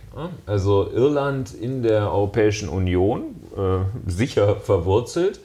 Ähm, wenn das Vereinigte Königreich rausginge, äh, würde das, was jetzt zum Vereinigten Königreich zählt, nämlich Nordirland, äh, mit rausgehen und plötzlich hätte man zwischen äh, Nordirland, also dem Süden von Nordirland Ja. und dem Norden von Irland. ja, das ist wie bei Asterix und bei den Goten. Wie kommen denn jetzt die Westgoten aus dem Osten? Das verstehe ich aber gar nicht. Jedenfalls hätte man Ja. dann da plötzlich eine sogenannte harte Grenze. Also du meinst äh, zwischen, Moment, das muss ich jetzt nochmal sagen, du meinst zwischen dem Norden Irlands und Nordirland? und dem Süden Nordirlands. Ja, Ja. gut, schön. Ich wollte es auch nur noch mal sagen. Ist, Ja, hätte man dann Ja. plötzlich eine, Eine harte, harte Grenze, Grenze. was jetzt äh, ja, für manch einen nicht so schlimm wäre. Also angenommen, Bayern würde da. Äh, Man hätte die rechtlich, aber die kriegen die doch gar nicht so schnell gebaut. Naja, jetzt, die wollen ja keine Mauer und einen Schießbefehl da bauen, sondern eine Grenze äh, für äh, die Kontrolle von Waren, Dienstle Ja. Dienstleistungen und ja, Personen. aber das meine ja gut, mit Ähm, gebaut meine ich tatsächlich, äh, also die werden da ja schon, müssten da ja schon mal zumindest ein Zäunchen hinstellen. Also klar werden die da jetzt keine, klar werden die da jetzt keine äh, Riesenmauer äh, hinbauen, aber wenn, du, wenn die da gar nichts hinmachen würden, dann würden ja alle so Leute sagen, ah super, dann nutze ich, weiß ich nicht, dann nutze ich das und fahre vom, vom, äh, vom Norden Irlands in den Süden Nordirlands und verkaufe dort Medikamente oder so, weil es das in Nordirland nicht mehr gibt, verstehst du? Und also, egal, es sorgt. Naja, also rein praktisch gesehen, äh, du kannst ja natürlich darüber hüpfen. Ähm, Ja. Aber wenn du mit deinem LKW voller äh, Barberjacken, äh, ja, dann aus, keine Ahnung, wo die herkommen, wahrscheinlich aus Barber, äh, wenn du mit deinem LKW voller Barberjacken sagst, ey, ich bin doch nicht blöd, ich zahle doch jetzt hier nicht den Zoll, ähm, äh, wenn ich und erledige auch keine Fo- Zollformalitäten, wenn ich die äh, mit der Kanalfähre oder da dem, äh, dem Zug kommen lasse. Ich fahre einfach damit über Nordirland Ja. und ähm, äh, äh, führe die in die Europäische Union ein über, äh, über Irland, dann würde man einfach sagen, nee, das ist alles nicht verkehrsfähig hier. Äh, kannst du knicken, das ist illegales Zeug. Ne? Weil du Ja. hast die Einfuhr, das ist Steuerhinterziehung auch, natürlich Ja. Einfuhrsteuer. ne? Und ähm, insofern ist es jetzt, also auch wenn die es nicht schaffen, da gleich so eine Berliner Mauer hinzubasteln, ähm, wäre das äh, jedenfalls rechtlich, eine rechtliche Grenze, die auch praktische äh, Auswirkungen hätte. Und vor allem, das kann ich nicht, das kann ich jetzt nicht beurteilen, äh, sagen, die, ähm, die gehen davon aus, dass der Bürgerkrieg wieder aufflammt. Ja. Ähm, weil man eben äh, den Katholiken in Nordirland, die jetzt ja äh, klassischerweise pro-irisch sind, äh, äh diese ähm, weiche Grenze zu ihrem, dem von ihnen als solchen empfundenen Vater- oder Mutterland, Irland, äh, diese weiche Grenze da geöffnet hat, damit, damit die sich vertragen. Das war dieses Good Friday und, Agreement, ne? Genau. Ja. Und dann hat man eben diesen Backstop, damit jetzt nicht plötzlich, weil wenn das, womit wohl alle rechnen, wenn dieser Austrittsvertrag vor die, vor die Wand bollert, ähm, und wenn die, die Übergangsphase erfolglos bleibt und man es nicht schafft, innerhalb äh, von zwei Jahren ein vernünftiges äh, äh, Assoziationsabkommen mit Großbritannien zu schließen, was auch sehr schwierig ist, weil typischerweise die Verhandlung von Zollabkommen, Außenhandelsabkommen so neun bis zwölf Jahre dauern. Ja. Ähm, wenn man das also Och, nicht schafft, das ist so ein Abfuck. Das ist wirklich so ein das, ich muss das, ich muss das nochmal sagen. Ne? Also das ist vor allem, das ist jetzt nicht so, dass ähm, I don't know. Äh, in Großbritannien ein Vulkan ausgebrochen ist und man das deswegen machen muss oder ja, dass da Außerirdische ohne, so sagt, ohne, ohne Not, Not äh, im, im, Tennis unforced error. Ne? Also, du bist überhaupt nicht unter Druck. Also, du bist, so, wenn der Torwart beim, beim, was nicht Tennis ist, der Torwart irgendwie beim Abstoß vom eigenen Tor hämmert, es schafft es irgendwie, sich die Pille selber reinzuhämmern. Ja, der, also, der, der, der macht ähm, einfach aus Spaß. Der stellt sich aus Spaß hin und schießt mal ein Tor, ein Eigentor, ja, weil er denkt, im WM-Finale, weil er denkt, guckt ja gerade keiner oder hab so. Ich, Habe ich Bock So, ja. und dann kommt, äh, ich will es nicht zu lang machen, aber dann kommt also eben dieser Backstop, ja. äh, diese, dieses äh, Notfall, diese Notfallregelung, die Reißleine.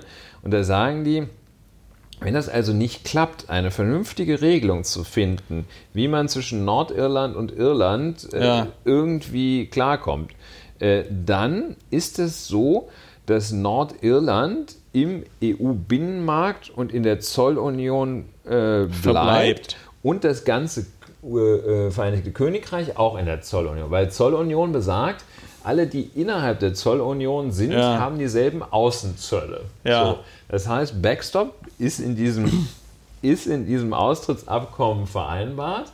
Solange ihr das nicht geschafft habt, äh, da was Vernünftiges zu verhandeln, bleibt Irland, ähm, bleibt ihr Großbritannien in der Zollunion. Und dann da steigen jetzt die Tories aufs Dach. Das hat nämlich dann die Situation, dass die, weil eine Zollunion verhandelt mit Drittstaaten ähm, die Handelsabkommen. Da kannst du nicht, wenn du Mitglied der Zollunion bist, gilt für alle derselbe Außenzoll. Und, und dann kann man mit Japan gar kein neues Handelsabkommen verhandeln. Kein Handelsabkommen verhandeln. So wie als es noch Zölle zwischen den europäischen Staaten gab, da konnte dann äh, Nordrhein-Westfalen konnte kein Außenhandelsabkommen mit Österreich abschließen. Ging nicht. Ne? So, und das Tolle ist, sie können kein Handelsabkommen dann schließen. Wenn dieser Vertrag in Kraft tritt und die das mit Nordirland nicht die, auf die Kette kriegen, ja. können die kein Handelsabkommen abschließen, kein Außenhandelsabkommen, das, was denen ja versprochen wurde, dass es dann Gold vom Himmel regnet. Ähm, und sie können die Regelungen für die Zollunion nicht mehr mitbestimmen, weil das machen die, weil das, das machen die, die übrigen ja. der Zollunion. Ja. Ne?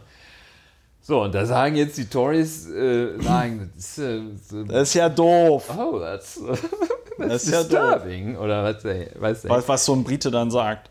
Und dann, also, ich muss wirklich sagen, also, äh, das, also, es tut äh, mir leid, wer ist natürlich, ich meine, die Briten warten jetzt. Ich weiß gar nicht, wie man das freundlich formuliert. Ich, ich finde, es fühlt sich richtig übel an. Und also, wenn ich Brite wäre, ich würde mich in Grund und Boden schämen. Das ist so, als wenn Trump und der frühe George W. Bush gleichzeitig Präsident sind in seinem Land. Wenn die ein, und, wenn und Helmut Kohl, wenn, der wenn, die, Junge, wenn, die, wenn, die ein, wenn die ein Kind zeugen würden Ja, so und, ungefähr. Und, und dieses Kind würde dann Präsident der USA werden. Ja. ja. Das ist, äh, sagen wir mal so, Jared Kushner soll jetzt Stabschef im Weißen Haus Ja, werden. das Das geht schon, du, geht wenn, schon in die Richtung. Ulrich, ich glaube, man kann es so beschreiben, wenn man das jetzt, was du gerade erzählt hast, für einen Film vorgeschlagen hätte, hätte, hätten die Leute gesagt so, nee, komm, aber es muss schon so ein bisschen crazy, realistisch das sein. Das ist so, so, lu- also, und vor allem Dingen, man hätte das, man hätte das, so, als, äh, das hätte man, das hätte man allerhöchstens vielleicht so als ähm,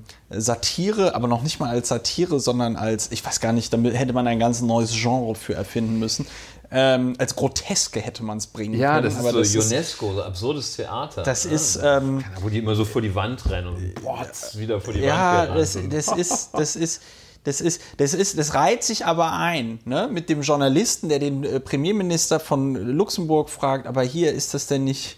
Das, das können Sie doch nicht machen, Theresa May so im Regen stehen lassen, ja? Und, und die, und die Tory-Abgeordnete, die gesagt hat, nee, also sie findet den Brexit-Deal nicht gut, weil dann hat Großbritannien ja gar keine Abgeordneten mehr im EU-Parlament, ja? Oder Nigel Farage, der jetzt aus der UKIP-Partei ausgetreten ist, weil er weil er sagt, nee, äh, hat er keine Lust mehr drauf, aber er sieht trotzdem noch den Raum für eine Brexit-Partei in Großbritannien, ja, wo ich mir auch irgendwie so denke, ja geil, dessen ganzen Lebensgrundlage, nämlich irgend so ein absurder äh, Vogel zu sein, der ab und zu halt in der BBC in so Talkshows auftritt und sagt, wir müssen raus aus Großbritannien, dessen Lebensgrundlage ist ja jetzt auch irgendwie im Arsch. Raus aus und, der EU, glaube ich. Ne? und, und was habe ich gesagt? raus aus Großbritannien. Ach so, das ja, ist ja, ja. wahrscheinlich die hab, das war, das, das war, ich habe deswegen dran gedacht, weil Nigel Farage ist ja ähm, äh, anscheinend mit einer Deutschen verheiratet. Ja, das geschieht ihm recht. Und ähm, da, da, ähm, da gab es kurz nach dem Brexit mal irgendwie so eine mich, ja, Meldung, genau. er könne, dass er jetzt möglicherweise die deutsche Staatsbürgerschaft beantragt oder der ist so. Äh, Das müsste man aber auch tatsächlich verhindern. Also ich denke, aber äh, ja, in meinem, weil du gesagt hattest, als Brite würde ich mich schämen, in, in meinem zumindest erweiterten Bekanntenkreis gibt es einige Briten, die, die haben jetzt alle sich die deutsche deutsche Staatsbürgerschaft besorgt.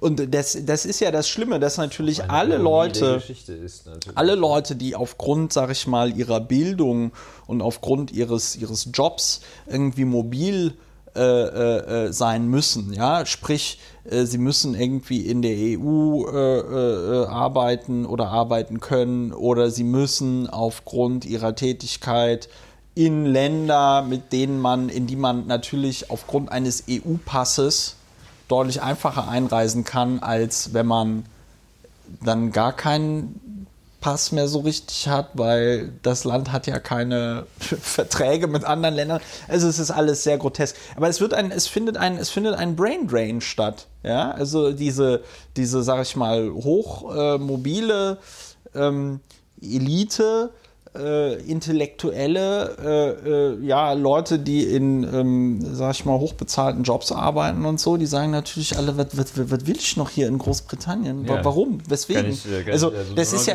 das, Nordirland und vor allem machen. Dingen, und vor allem Dingen, das ist jetzt nicht so ein, das ist jetzt nicht so ein Thema so nach dem Motto, ach, äh, weiß ich nicht, dann ist es in London nicht mehr so kosmopolitisch und deswegen ziehe ich weg, sondern das ist ja für die existenzbedrohend, wenn du dann auf einmal, also deswegen sind ja schon die ganzen Banken und für die Finanzindustrie, Ja. aber das sind Ja. ja. alles jetzt auch nicht so Sachen oder Handelsabkommen.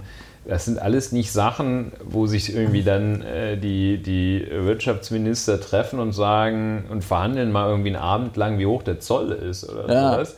Das ist unglaublich komplex. Ich glaube allerdings, ähm, dass, ähm, dass dieses, dieses absurde Theater, das da äh, Großbritannien äh, auf, angefangen hat und aufführt, das ist wenn es gut läuft, hat es halt auch Vorteile.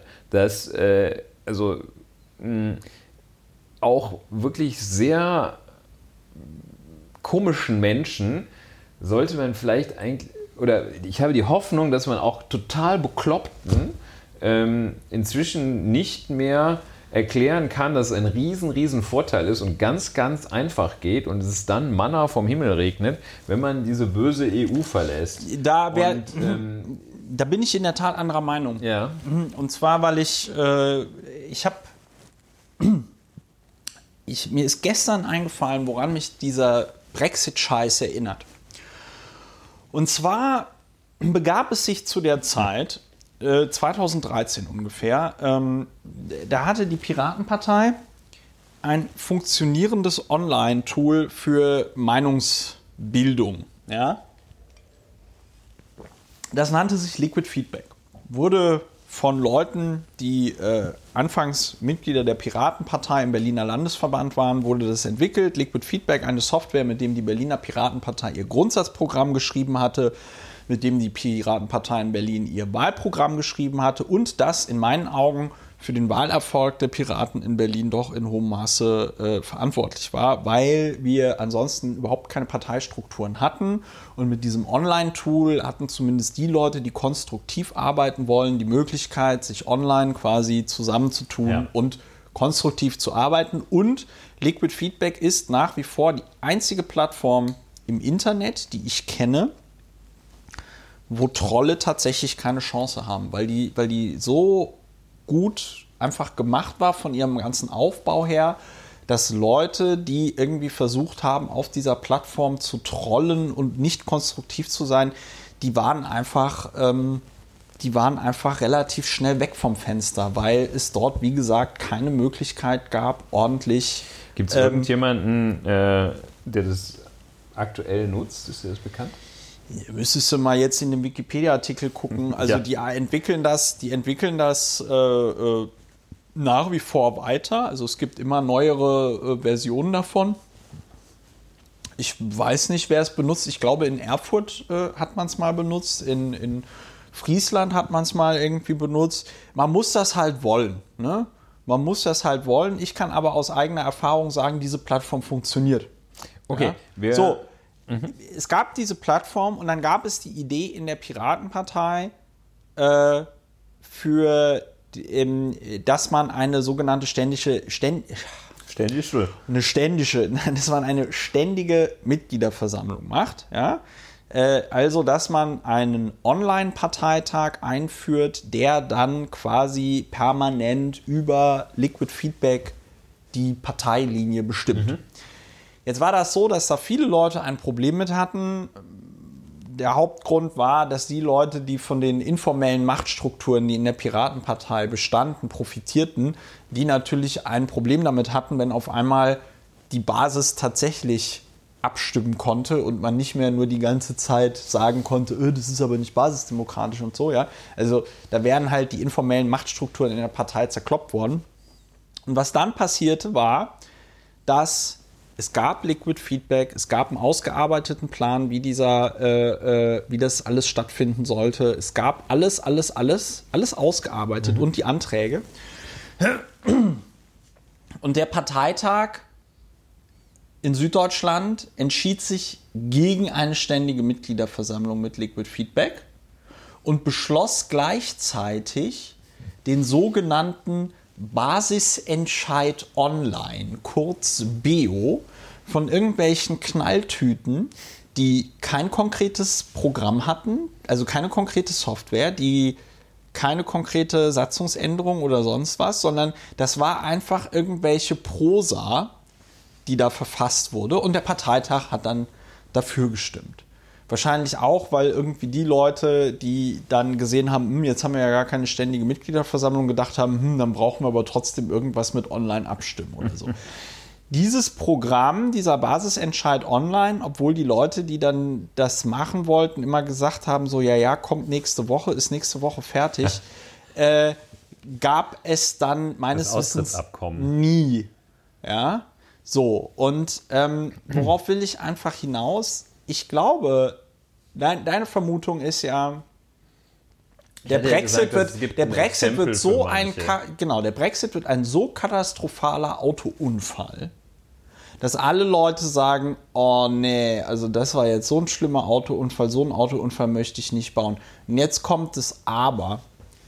Die nächsten, die versuchen werden, irgendein Land aus der EU rauszubomben, werden einfach sagen, ja, ja, wir haben jetzt beim Brexit gesehen, welche Fehler man machen kann, aber diese Fehler werden wir nicht wir's. tun. Jetzt können wir es. Jetzt haben wir gesehen, wie die EU dort verhandeln wird und wir werden das einfach besser machen. Und das ist dieses magische Denken. Das ist dieses magische Denken, was du ja auch jetzt bei den Leuten hast, die noch immer in Großbritannien den Brexit befürworten. Ja, also irgendwelche komischen Journalisten, die der Meinung sind, man müsste Theresa May doch irgendwelche Zugeständnisse machen. Irgendwelche Abgeordneten, die meinen, ja gut, also dann haben wir doch keine. Einfach Theresa May auswechseln und dann. Äh, genau, wenn genau, halt man, genau, man bräuchte einfach nur so einen Macher wie Boris Johnson oder so, ja. Ähm, also äh, ich, ich, ich glaube tatsächlich, dass die Menschen so dumm sind und ich glaube auch, dass eine, dass man im Zweifelsfall eine Mehrheit von Menschen dazu motivieren kann, so dumm zu sein, ja, äh, um dann sowas nochmal zu machen.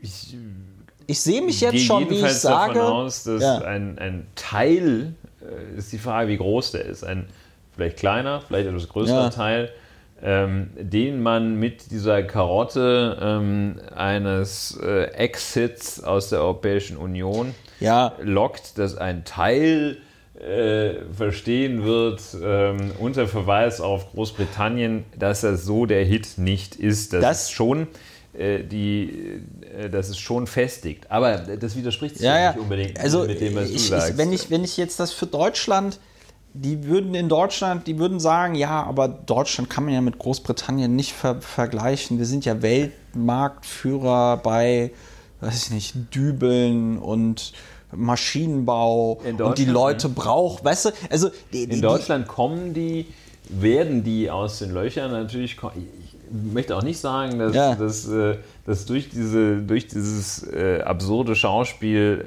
äh, der Briten ähm, jetzt alle, die, die, EU jetzt sicher ist. Ganz, ja. ganz und gar nicht. Ne? Aber ich glaube, es ist jedenfalls ein, ein Moment, wo sich Leute, die sich damit befassen, können sich das mal anschauen und sich dann mal fragen, ähm, warum eigentlich das so schwierig ist, weil die Strukturen, die da aufgebaut sind, einfach so komplex sind und auch so gut sind, die, ja. die da aufgebaut sind. Jedenfalls, also es möge es als warnendes Beispiel dienen, aber sicher sind wir natürlich nicht. Und ich denke, dass äh, sollte äh, zum Beispiel die, große italienische Volkswirtschaft, sollte die, also das meinte ich jetzt gerade ironiefrei, ne? also groß im Sinne von groß, ja. Äh, sollte die... Ähm, sollte die irgendwo äh, den Bach runter zu gehen drohen, dann kommen die hier aus den Löchern und stellen sich vor, dass sie jetzt irgendwelchen am Mittelmeer äh, an ihrem Valpolicella schlürfenden faulen Italienern, die ja. sauer und spaßfrei über 40 Jahre verdienten äh, Euros, das eigentlich äh, nun die schlechtere D-Mark darstellt, äh, dass sie denen die rüberschieben sollen. Dann wird natürlich hier das Thema auch sein und dann wird, äh, da gebe ich deiner pessimistischen Einschätzung recht, dann werden viele auch nicht da sich erinnern, ähm, was für ein unglaublicher Mist äh, dieses, äh, dieser Brexit äh, seinerzeit war. Äh, und das ist schon richtig, aber naja. Und in dem Zusammenhang fällt Dann kann man das noch hier nochmal nachhören, kann man diesen und den letzten Podcast nachhören und sieht mal, was das für ein, das für ein, ein unverantwortlicher Oberscheiß ist. Ja. Ähm, und, und, das ist ähm, noch, und das ist noch freundlich ausgedrückt. Das ist, ja. Muss man leider sagen, unverantwortlicher Oberscheiß ist noch sehr freundlich ausgedrückt. Und was ich in dem Zusammenhang aber auch total interessant finde, ist, denk doch mal zurück an, äh, wann war das? 2013, glaube ich auch, äh, die äh, äh Griechenland-Krise, ja. Euro-Krise, so. Ja, ja, da. Wenn du dir überlegst, wie laut damals die Forderungen waren, Griechenland möge doch bitte den Euro verlassen. Ja.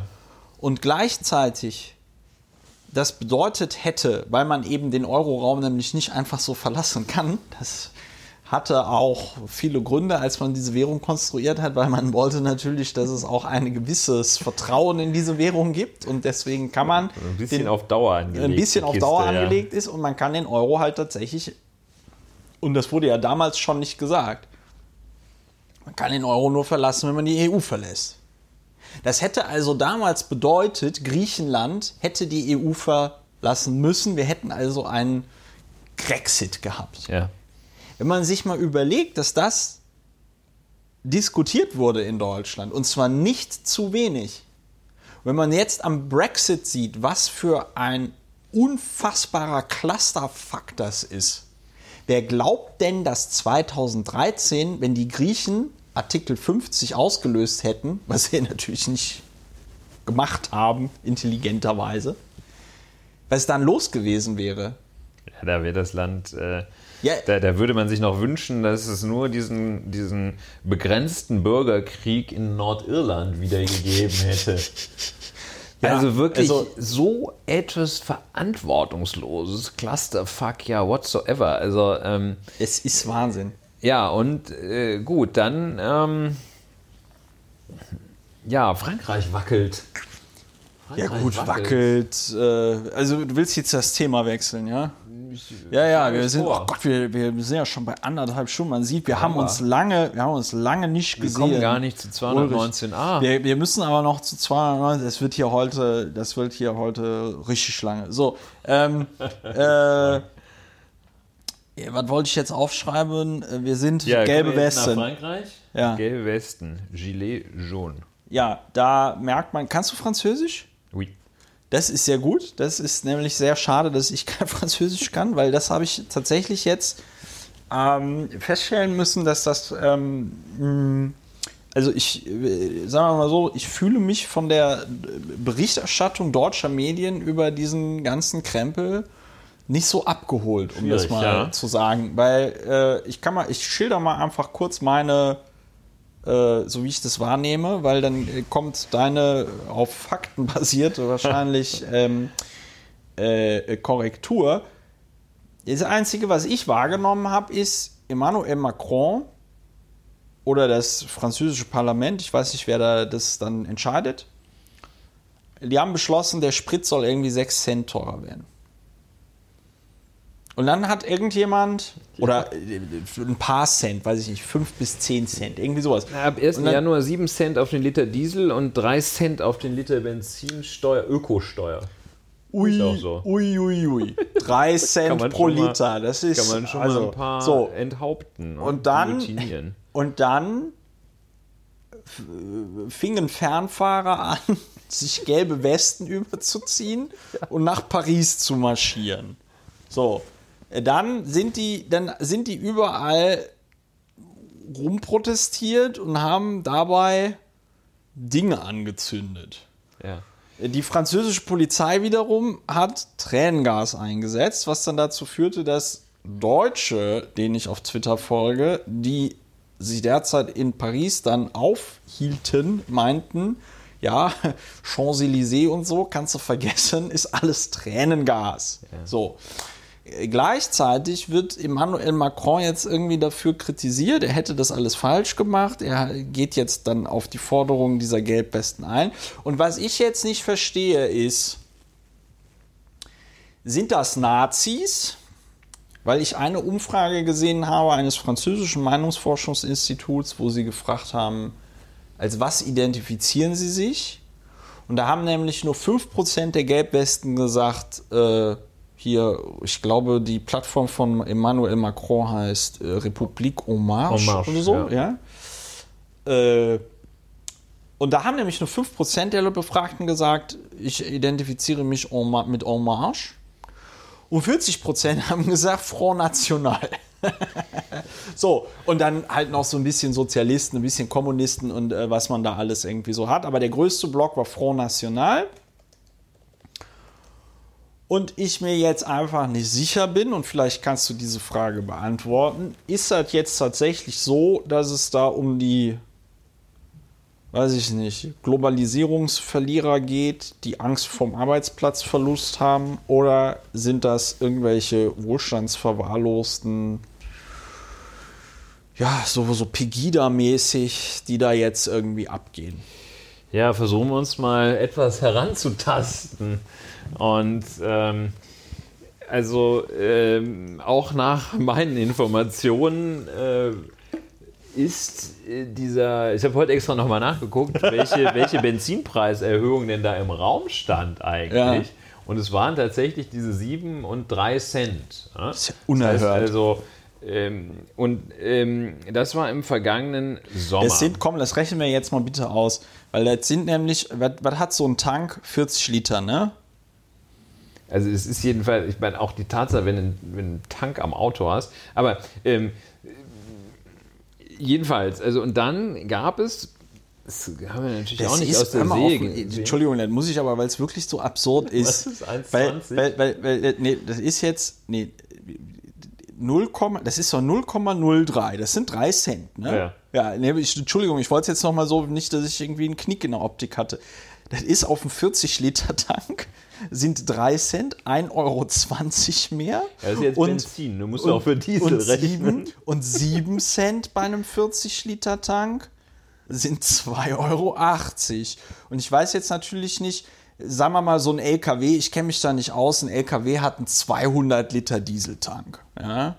Dann sind das mal 200, Man muss sind ja- das 14 Euro pro Tankfüllung. Nach den Geflogenheiten, die ich aus der. Transport- und Logistikszene kenne, ist es jetzt nicht so, dass da der Malocher den Tank voll machen muss. Ja, ich wollte gerade sagen, ne? das ist ja, ja, ja, ja, mal ganz davon abgesehen. Also ähm, deswegen verwundert mich das. Achso, und äh, es gab dann natürlich auch noch die Erklärung Facebook. Das fand ich auch Ja, ganz genau. interessant. Also die Genese, so habe ich das jedenfalls äh, jetzt nachgelesen, oder die Entstehung ähm, war ähm, Benzinpreiserhöhung im Sommer. Ähm, und äh, da tauchten dann so Protestvideos, vor allem aus der Provinz, auf und wurden also millionenfach angeklickt. Und dann, so hieß es, äh, Quelle ist Tages sind Ermittlungen der Tagesschau. Äh, Priscilla Ludowski, so heißt es, Tag, Quelle tagesschau.de, ne? Ja. eine junge Kosmetikerin aus den Pariser Vorstädten startete eine Online-Petition für eine Senkung der Benzinpreise. Und Pri- die- und die hieß dann- Priscilla Ludowski. Priscilla Ludowski, ja. Ähm, dann rief Kevin. der LKW-Fahrer, wo man sich auch fragt, wie gesagt, ich halte das für höchst unwahrscheinlich, dass der LKW-Fahrer den Tank zahlen muss, wenn er arbeitet. Das sind doch alles russische das Bots. Zahlt, das zahlt ein anderer. Dann rief der LKW-Fahrer Eric Drouet dazu auf, am 17. November landesweit Straßen zu blockieren. Die Regierung, so Eric Drouet, solle aufhören, die Bürger zu bestrafen. Auf dem Land, und das ist eine Bewegung, die wohl vor allem nach meinen Quellen auf dem Land ganz großen Zulauf hat und das da in Paris waren nur mal so ein paar Ausnahmescharmützel. Auf dem Land, so Eric Drouet, habe man keine Wahl, man müsse das Auto nehmen. Und da fühlt, fühlten die sich also wohl sehr, sehr angesprochen. Ähm, woher das mit diesen Warnwesten stammt, weiß man nicht so genau. Also wahrscheinlich hat also Bezug zum Auto ist er, glaube ich, da, wenn man die äh, mitführen muss. Ja, das ist ja, Auto. das ist ja easy peasy. Also ich meine, die werden sich schon gedacht haben, wenn ich jetzt hier die äh, Autobahn jeder, blockiere. ne? Nee, Ja. wenn ich jetzt die Autobahn blockiere, dann ziehe ich mir so eine scheiß gelbe Weste, dann ziehe ich mir so eine scheiß gelbe Weste an, Damit nicht der Erste damit, damit nicht der Erste über mich ne? drüber fährt. Also würde ich jetzt, also nicht, dass ich, das Schlimme ist, ich habe jetzt auch so eine gelbe Weste. Ähm, Ja, ich kriege jedes Mal. nicht, nicht aus Solidarität. Schock, wenn ich hier in der Stadt Ja. unterwegs bin. Und, Und so jemand wie mich mit der gelben Weste entgegen. Ja, sind noch ja mit der wenige. GoPro auf dem Kopf und so, dann denkst du, scheiße, jetzt macht er so ein Prügelvideo, der Lauer. Ja, ja. Nee, aber ähm, gut, also dann hätten wir jetzt zumindest mal eine sehr plausible Vermutung, woher das mit den gelben Westen kommt. Ja, also Priscilla Ludowski und Eric Dujon. Drouet, ja. Nee, Nouet, ist ja auch Drouet, egal. ja. Auf jeden Fall, die Priscilla Das und der so bisschen- die haben da so Facebook-Posts gemacht und dann äh, ging das ab, geht der. Straßenblockaden und so weiter und so fort. Dann hat sich da wohl der, mh, ja, dann hat sich so ein bisschen, haben sich sehr randständige Teile der Bevölkerung da eingefunden, die wahrscheinlich von äh, rechts und von links dazugestoßen sind. Das heißt, gewohnheitsmäßige Plünderer hätten äh, seien dann dazugestoßen. Und das hat man ja auch gesehen, dass, äh, Ne. dass äh, dann, also das waren so Aufnahmen, wie die auf den Champs-Élysées den Apple Store halt Ja, Moment, aber bei diesem haben, Apple ne? Store hatte ich danach gelesen, dass dieses Video wohl aus dem Jahr 2006 war. Ah ja, das ist natürlich nicht so gut. Äh, äh, 16. ja, trotzdem. Also das äh, ist dann Aber es sei, aber ich habe zumindest von, davon gelesen, dass auch in der sehr schönen Stadt Bordeaux es äh, zu Plünderungen gekommen sein soll.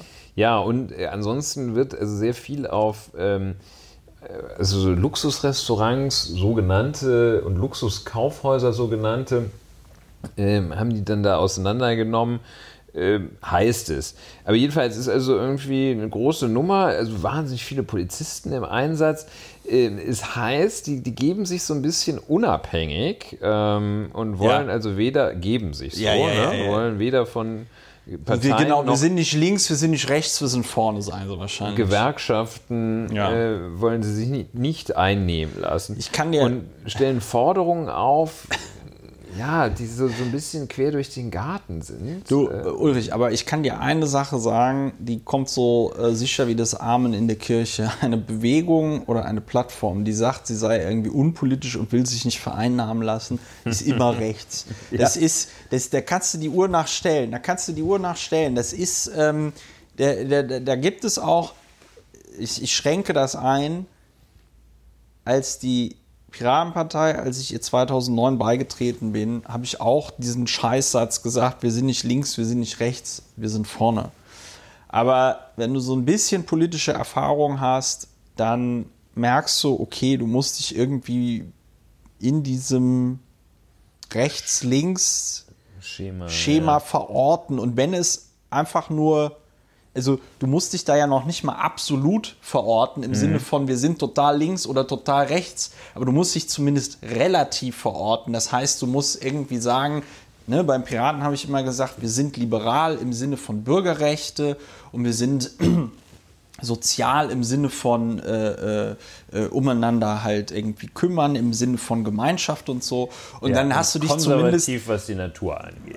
ja, und dann gibst du, und dann gibst du, das habe ich leider nie gesagt, aber dann, dann hast du dich zumindest mal irgendwie relativ zum System verortet. Und dieses komische, ähm, dieses, dieses komische, wir sind nicht links, wir sind nicht rechts, wir sind vorwärts, ähm, das ist doch wirklich sehr, ähm, das ist wirklich sehr schwierig. Ja, es gibt Gut, Versuche, aber, die von links zu vereinnahmen. Der äh, Weltpolitiker Klaus Ernst, ja, äh, die Linke.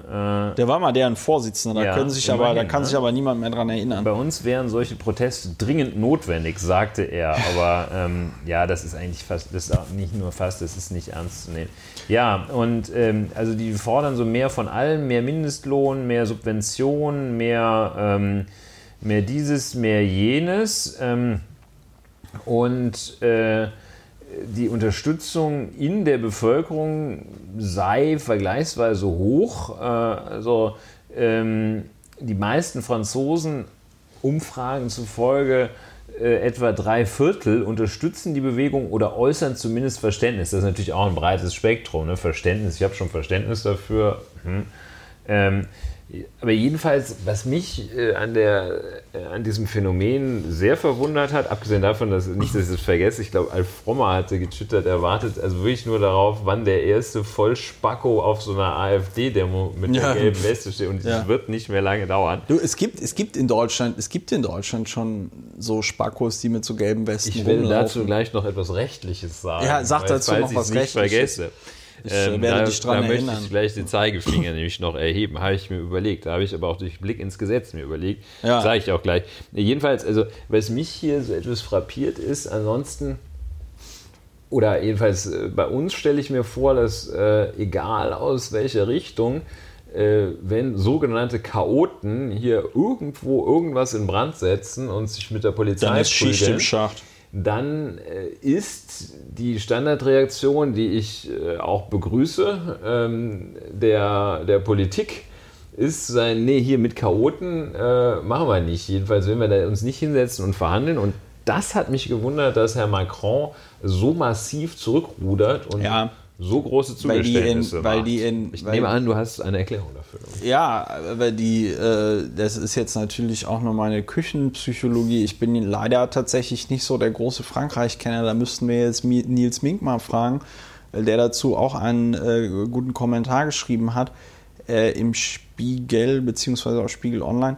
Äh, der, der, ähm, das, das Einzige, wie ich mir das erklären kann, ist tatsächlich, dass die Franzosen natürlich eine ähm, Tradition haben mit, wenn uns die Politik nicht gefällt, dann gehen wir auf die Straße. Ja. Und sich natürlich sehr also die französische Revolution Daher ist ja. Das Wort echauffieren ist ja auch ein französisches. Ja, die, die, die, die, die, äh, äh, die französische Revolution ist ja für deren Selbstverständnis auch als, als Republik und so konstituierend. So bedeutet, dass es natürlich, ähm, dass die Leute das natürlich dann irgendwie sympathisch finden, ja.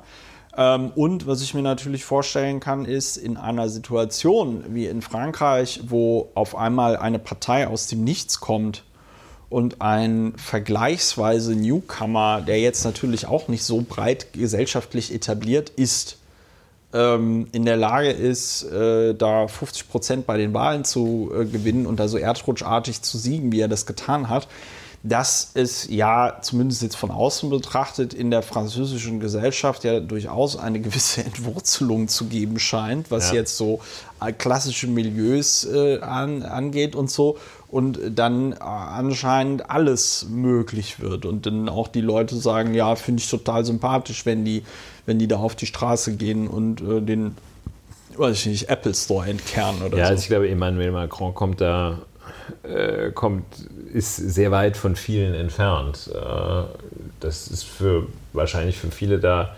ähm, sehr schwierig, sich mit diesem jungen äh, Parvenu, der ja auch äh, sehr reich ist, äh, ähm, also finanziell, ähm, in irgendeiner Weise zu identifizieren und äh, das ist wahrscheinlich ziemlich zum Sündenbock. Aber also diese Kehrtwende fand ich, also trotz äh, der, des höheren Drucks, den die französische Öffentlichkeit und die französische Straße auf den französische Straße auf den Kessel bringt. Ähm, nicht hier in Berlin. Nicht in Berlin, ne, nicht in Mitte. Ähm, ähm, Moyen, äh, die, äh, auch wenn es weitaus höher ist und diese Dynamik ja. Äh, und da die Kettenreaktionskräfte äh, irgendwie krasser sind, ähm, habe ich das, das ist jetzt auch nicht wahnsinnig viel, aber ich habe das noch nicht erlebt, dass da jemand nach, nach kaum einer Woche sagt, okay, Chicos, kriegt mehr Knete, ich setze den Mindestlohn hoch, hat er ja in einer viel beachteten Fernsehansprache am, äh, vor, äh, am 10. Dezember, also vor vier Tagen, hat er gesagt, äh, ja, sorry, äh, ich bin, sorry, sorry, sorry. Äh, excusez-moi, ist er irgendwie zu schnell, sei er losgerudert und hätte das irgendwie nicht so ganz mitgekriegt. ja. Tue ihm leid und er würde jetzt also hier freiwillige Prämie für Arbeitgeber, der Arbeitgeber für Arbeitnehmer zum Jahresende würde der alles wahrscheinlich auch so per präsidentiellen Dekret oder ja. so. Ähm, das würde jetzt hier alles da geben äh, und tschüss. Und diese, nicht zuletzt diese, ähm, das war ja eigentlich dieser, dieser Nötigungserfolg, dass äh, die ähm, Ökosteuereinführung, also sprich ja. diese Benzinpreiserhöhung, haben die sofort, hat sofort abgesagt. Gesagt, nö, machen wir nicht. Also Karamba, das ist ja schon ja, eine interessante sagen wir mal, Form. Sagen wir mal, sagen wir mal so, äh, das ist jetzt so als, also ich gebe dir natürlich total recht, dass es äh, auch unter so demokratietheoretischen Betrachtungen äußerst schwierig ist. Äh, auf diese Art und Weise auf diese äh, Gruppierung, was auch immer das jetzt sein mag, einzugehen, weil mh, mm, eine Funktionsweise oder ein Grundprinzip des Staates, da haben wir auch schon drüber geredet, natürlich das Gewaltmonopol ist. Das heißt, der, äh, also ein, in einer funktionierenden Demokratie darf tatsächlich nur der Staat zur Erreichung von Zielen Gewalt anwenden. Und wir jetzt bei dieser Gelbwesten-Bewegung äh, oder wie man das auch immer nennen möchte, ähm, äh, sehen, okay, die, äh, da wird Gewalt angewendet äh, und äh, leider erreichen sie damit auch ihre Ziele. Gleichzeitig ist natürlich dieses Entgegenkommen von Emmanuel Macron in hohem Maße entwaffnend. Weil er jetzt sich natürlich hinstellen kann und sagen kann, aber Leute, ich habe doch jetzt alles gemacht, was ihr wolltet. Oder ich habe vieles von dem gemacht, was ihr wolltet. Und das ist, denke ich, im, und sagen wir mal so, höherer Mindestlohn und so, das sind so Sachen, die tun niemandem weh. Also gibt es ja genug Untersuchungen dazu, wie sich der Mindestlohn positiv auf die Wirtschaft auswirkt und so, erhöht die Kaufkraft äh, und so weiter und so fort. Äh, die Benzin- und Ölpreise äh, hat Emmanuel Macron eh nicht so sehr in, die, in der Hand. Also äh, da, weiß ich nicht, sind andere Player wie die OPEC, glaube ich, ähm, deutlich, deutlich mehr Einfluss, ja. haben deutlich mehr Einfluss als jetzt er mit seinen 3 Cent oder 7 Cent. Was ich damit sagen will, ist, dass wenn die Gelbwesten in dieser Form weitermachen sollten, ähm, kann er jetzt natürlich drastische Maßnahmen äh, deutlich besser verkaufen. Ne? Also kann ein härteres Vorgehen gegen die Gelbwesten deutlich besser verkaufen, weil natürlich auch der, weiß ich nicht, äh, ja, der in dieser Umfrage, die du da genannt hast, die Person, die gesagt hat, ja, das kann ich ja noch ein bisschen verstehen, die dann möglicherweise auch sagen wird, so, also am Anfang konnte ich es verstehen, aber dann ist der Macron ja auf die zugegangen und jetzt fehlt mir echt so ein bisschen das Verständnis, was wollen die denn noch? Mhm. Verstehst du? Ähm, das ja, ist äh, die mhm. einzige, also das ist die einzige Erklärung, die ich persönlich jetzt dafür habe, dass der da in diesem äh, im hohen Maße da auf einmal so. Äh, ja, ja, oder das abgeht. war wirklich so krass, dass der dachte, sonst haben wir hier Bürgerkrieg. Ich weiß es nicht. Also ich fand es jetzt auch zunächst mal. Äh, ja, demokratietheoretisch ist es natürlich schon sehr bedenklich, dass dann da äh, irgendwie 200, 300.000 oder von mir aus auch 1,5 Millionen da ähm, die äh, verfassungsmäßigen Organe vor sich hertreiben, wie dem auch sei. Also ich finde es zunächst einmal also vor allem sehr, sehr frappierend. Ich weiß gar nicht genau, wie man das einordnen soll, dass der, äh, dass da so schnell zurückgerudert wird. Eine taktische Erklärung, wie du sie ja. äh, ähm, lieferst, ist sicher, sicherlich sehr brauchbar, ähm, glaube ich auch. Ja, warum ähm, für Deutschland? Deutschland muss sich wappnen. Gegen Gelbwesten und äh, ich empfehle allen, ähm, allen Innenpolitiker, also allen, die in der äh, Regierung, in Regierungen Land auf Land ab, äh, in Innenverwaltung. Ich denke, das ist äh, die, der große Teil der Hörerinnen und Hörer, Hörer genau, dieses Podcasts. Also quasi, ja, die, ja, äh, jedenfalls ähm, in Deutschland. Ähm, ist es äh, von Verfassungswegen äh, ähm, Artikel 8 äh, eingeschränkt äh, von vornherein, dass man sich nicht mit Waffen versammeln darf. Das ist jetzt hier noch nicht einschlägig. Das, äh, aber äh, das Versammlungsgesetz sagt, ähm, dass man sich auch nicht uniformieren darf. Ne?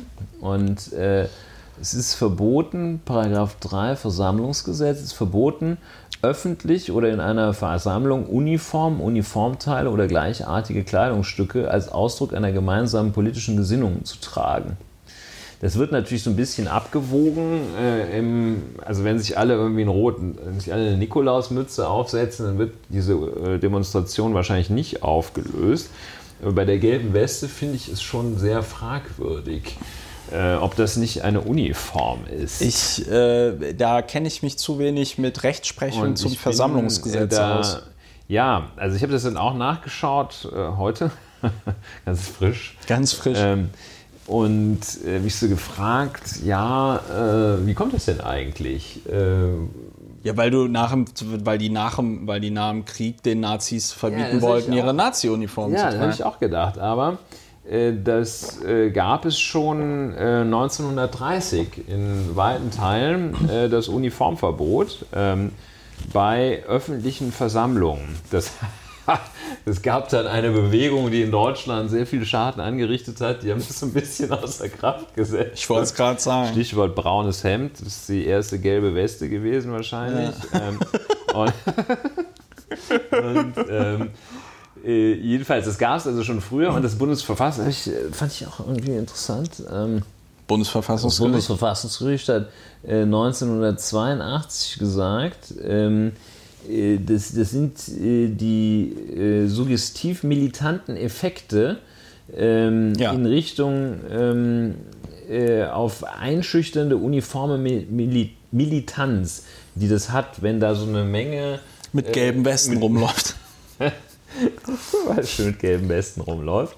Ähm, und ähm, dann haben die gesagt, das ist, ähm, also wenn da so eine uniformierte Truppe ankommt, das ist so massiv einschüchternd, dass nämlich diese uniformierte Truppe das Grundrecht der freien Meinungsäußerung einschränkt. einschränkt.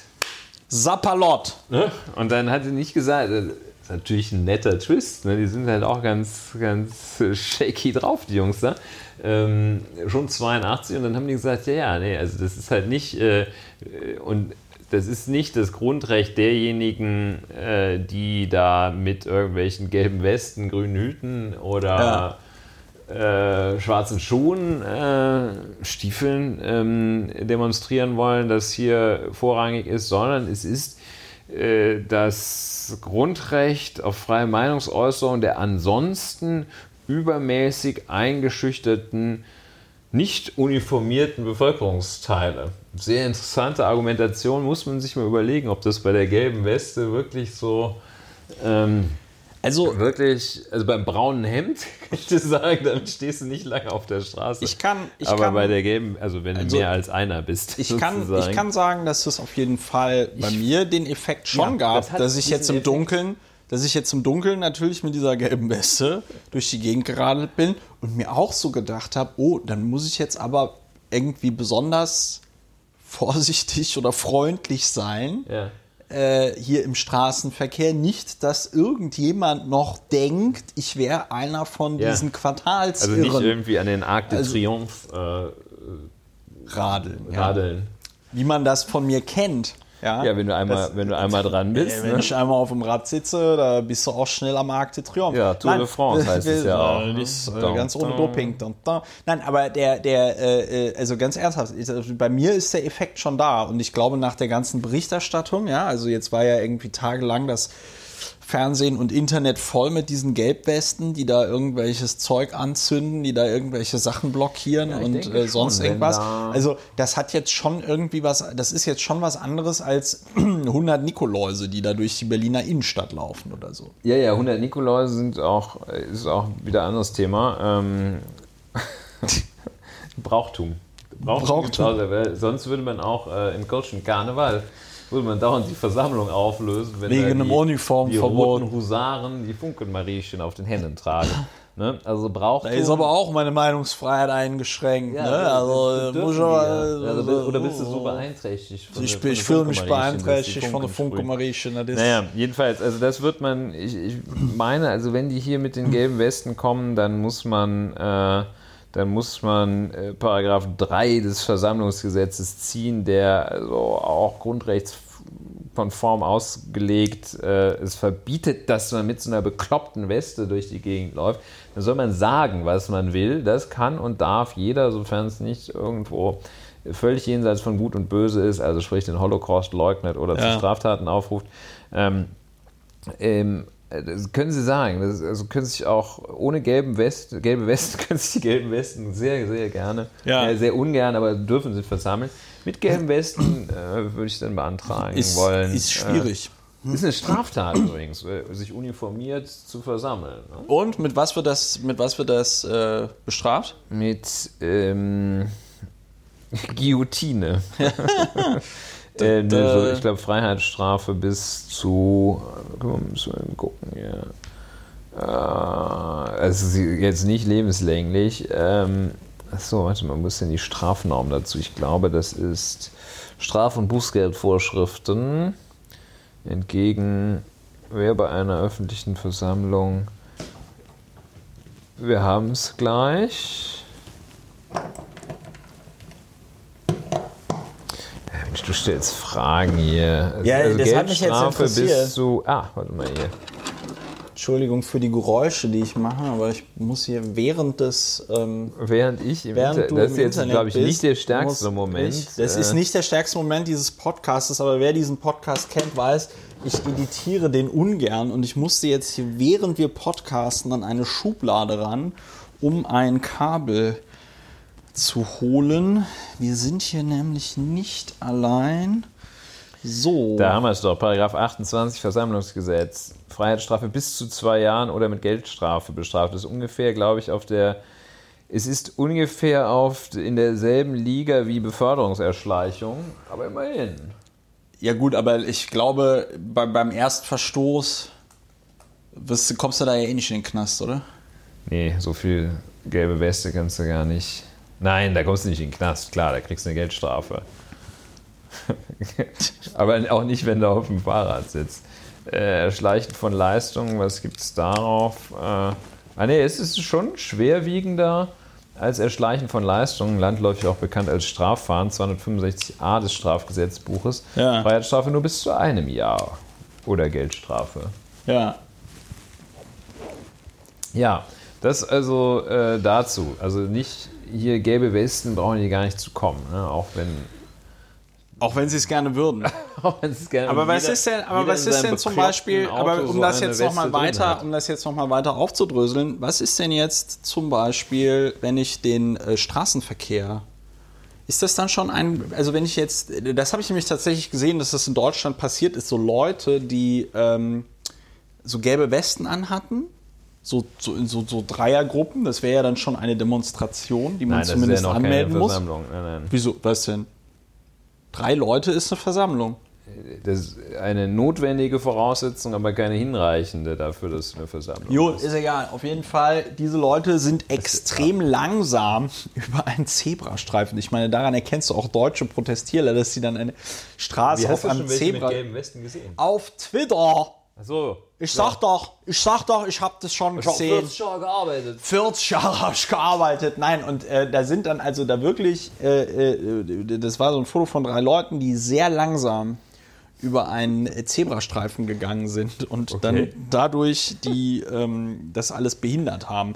So, jetzt wäre die Frage, ist das, ist langsam über die Straße gehen oder eine Straße blockieren, ist das dann schon ein gefährlicher Eingriff in den Straßenverkehr oder was ist das dann?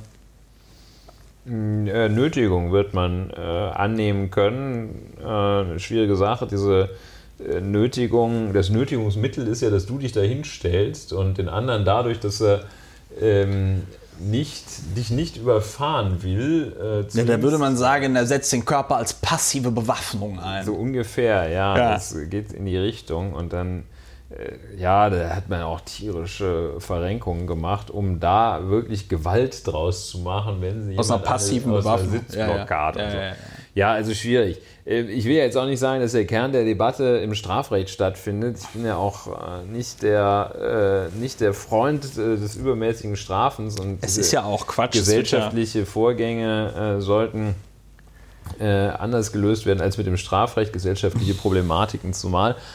Aber ähm, ja, ich war irgendwie ganz, äh, fand es irgendwie ganz. Es ist, es ist irgendwie absurd, also, was ich aber, was ich aber nach wie halt vor schon dagegen, das zu machen, ja. diesen bescheuerten gelben Westen durch die Gegend ich, zu laufen. Ich, was ich tatsächlich äh, für mich so rausziehe, ist, dass es äh, also anscheinend wirklich ähm, schwer, schwer ist, die zu fassen. Also inhaltlich. Ja. Ähm, so Rädelsführermäßig, ja, also weiß ich nicht, bei der deutschen, bei den deutschen 68ern bei der Studentenbewegung war klar, irgendwie Rudi Dutschke ist ein Rädelsführer oder irgendwie sowas. Ja. ja. Ähm, das hat man jetzt irgendwie da so gar nicht, zumindest sind mir keine äh, bekannt. Und äh, was ich also auch tatsächlich nochmal sehr interessant finde, ist also diese Erklärung ähm, mit Facebook Mhm. Ja, also das, äh, was ich auch gelesen hatte, ist, dass also Facebook wieder was äh, am Algorithmus geändert hat und äh, quasi den Traffic in die, in, die, in die Dörfer, in die ländlichen Regionen geleitet hat, nachdem das vorher in äh, Frankreich alles irgendwie sehr, also sehr zentriert war auf, auf Paris und so. Und ähm, ich finde das einfach äh, als Phänomen bemerkenswert, wie also, sag ich mal, soziale Unruhe äh, über so eine Plattform, wenn nicht ausgelöst, dann aber zumindest ähm, beschleunigt werden kann. Ja? Also äh, ich glaube, wir sind uns alle einig, dass im Jahr 1998 ähm, diese äh, äh, Jacqueline, wie hieß die? Äh, ähm, diese Frau da, die das also ähm, die, diese Petition die. gemacht hat Prévoir oder so. Nee, Priscilla Ludowski. ja, stimmt. Priscilla, Priscilla Ludowski. Ludowski. Die, die, klingt doch, die klingt doch schon wie so eine russische Spionin. Auf jeden Fall, ich glaube nicht, dass 1998 das gelungen wäre, ähm, so, eine, so eine Geschichte da vom Zaun zu brechen. Ja? Ja, ja. Und ähm, das ist dann doch tatsächlich sehr, sehr schwierig. Ähm, wir sind jetzt schon bei zwei Stunden. So war es. Äh, ich würde aber trotzdem gerne noch weitermachen, weil wir über vieles. Kannst du noch ein bisschen, Ulrich? Ein bisschen ist noch in auch meiner Batterie, ja. In deiner Batterie. So, was ich ganz kurz sagen muss: äh, NRW hat ja jetzt auch so ein unmögliches ähm, Polizeigesetz verabschiedet, auf dessen Unmöglichkeit ich gar nicht näher eingehen möchte. Ich will aber sagen, was ich besonders geil fand war, und die SPD macht es ja echt äh, schwierig dieser Tage, äh, einem als Mitglied sich dann da auch tatsächlich noch zur Mitgliedschaft zu bekennen. Die SPD-Fraktion im Landtag in NRW hat dafür gestimmt. Äh, jetzt muss man dazu sagen, für die Leute, die sich mit äh, nordrhein-westfälischer Landespolitik nicht so beschäftigen, wie wir das vielleicht tun, die SPD ist da gar nicht mehr in der Regierung, sondern in der Opposition. ja, das ist Und eine wichtige ähm, Information. äh, das, das ist ähm, äußerst unüblich. Es ist äußerst unüblich, dass Oppositionsparteien einem Gesetz zustimmen. Äh, insbesondere bei einem Gesetz, wo die Leute, ähm, also Bürgerrechtlerinnen und Bürgerrechtler und ähm, Hoch umstritten, ja. der umstritten ist ein scheiß Wort, Ja. sondern dieses, sondern das ist ähm, einfach ein, das ist einfach ein schlechtes Gesetz. Das ist, das ist langfristig geht es da um eine Einschränkung auch, äh, sag ich mal, von Bürgerrechten. Ich glaube, der Staatstrojaner ist da zum Beispiel auch drin in diesem Gesetz und so weiter und so fort. Ja, es gibt ein Unterbindungsgewahrsam, das ist auch ja, eine schöne Sache. Ne? Unterbindungsgewahrsam, der wird auf wie viel verlängert? Zwei Wochen. Ja, das ist ganz toll. Ähm, das, äh, da orientiert man sich anscheinend am bayerischen, äh, wobei in Bayern ist es, glaube ich, noch mehr. Ne? Also in Berlin ist der Unterbindungsgewahrsam. Ähm, oh, da müsste ich jetzt lügen. Das haben wir damals noch, das wollten die damals auch verlängern. Ich glaube, in Berlin ist er mittlerweile eine Woche im ASOG. Ähm, wir sollten den Leuten vielleicht vorher noch erklären, was der Unterbindungsgewahrsam ist. Unterbindungsgewahrsam ist, ähm, zum Beispiel kann die Polizei in Berlin zum 1. Mai zu stadtbekannten Krawallmacherinnen und Krawallmachern gehen und sagen, wir haben die Vermutung, dass du am 1. Mai Krawall machen möchtest oder hinreichend Verdacht und dann äh, bringen wir dich jetzt hier in Unterbindungsgewahrsam, damit du quasi an den Krawallen, an denen du vermutlich teilnehmen wirst, nicht teilnehmen kannst. Das ist hochproblematisch und muss auch, wenn es über eine gewisse Zeit hinausgeht, von einem Richter, einer Richterin bestätigt werden. Ich glaube, wenn es in Berlin ist es, wenn es länger als 48 Stunden geht oder so. Ja. Ähm, Unterbindungsgewahrsam ist aber ein sehr krasser Eingriff in ja, die Rechte Ja, eines jeden Menschen, in die ne? persönliche Also- Freiheit, denn äh, man hat ja noch gar keine Straftat begangen. Es steht einfach wird auch nur, keine begehen, Man, man man wird während auch des keine Ereignisses begehen, weil man auch während des potenziellen Ereignisses und das ist äußerst ähm, kritisch. In Bayern wurde das schon eingesetzt, zum Beispiel auch gegen als die äh, AfD die sogenannte dort in einer äh, bayerischen Stadt äh, ihren ähm, Parteitag hatte, ihren Bundesparteitag, äh, wurden dann im Vorfeld die, sag ich mal, stadtbekannten Linken äh, ein- einkassiert und Unterbindungsgewahrsam. Zack.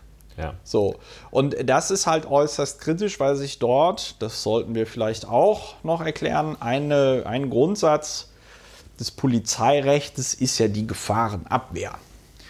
Das bedeutet, man, die Polizei wird eigentlich immer nur dann aktiv, wenn schon irgendwas los ist.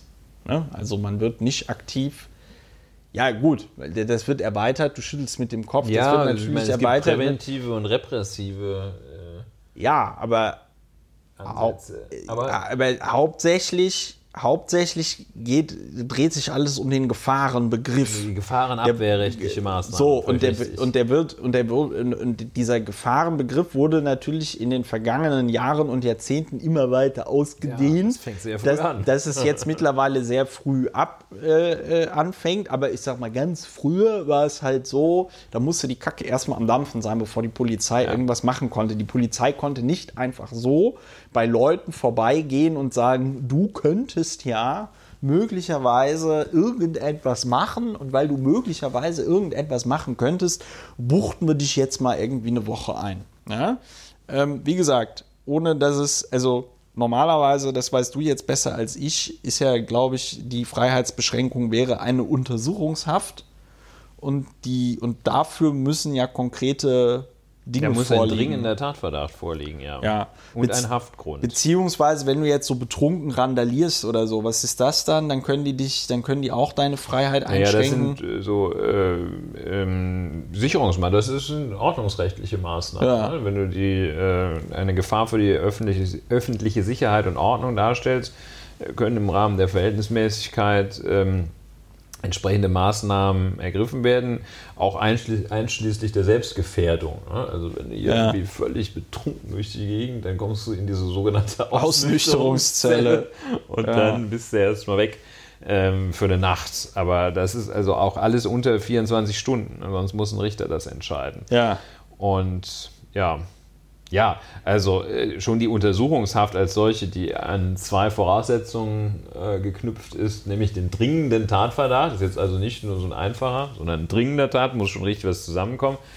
Und ähm, einen sogenannten Haftgrund, das heißt also nur Tatverdacht reicht Fluchtgefahr. auch nicht aus. Fluchtgefahr, Verdunklungsgefahr, Wiederholungsgefahr in äh, begrenztem Maße.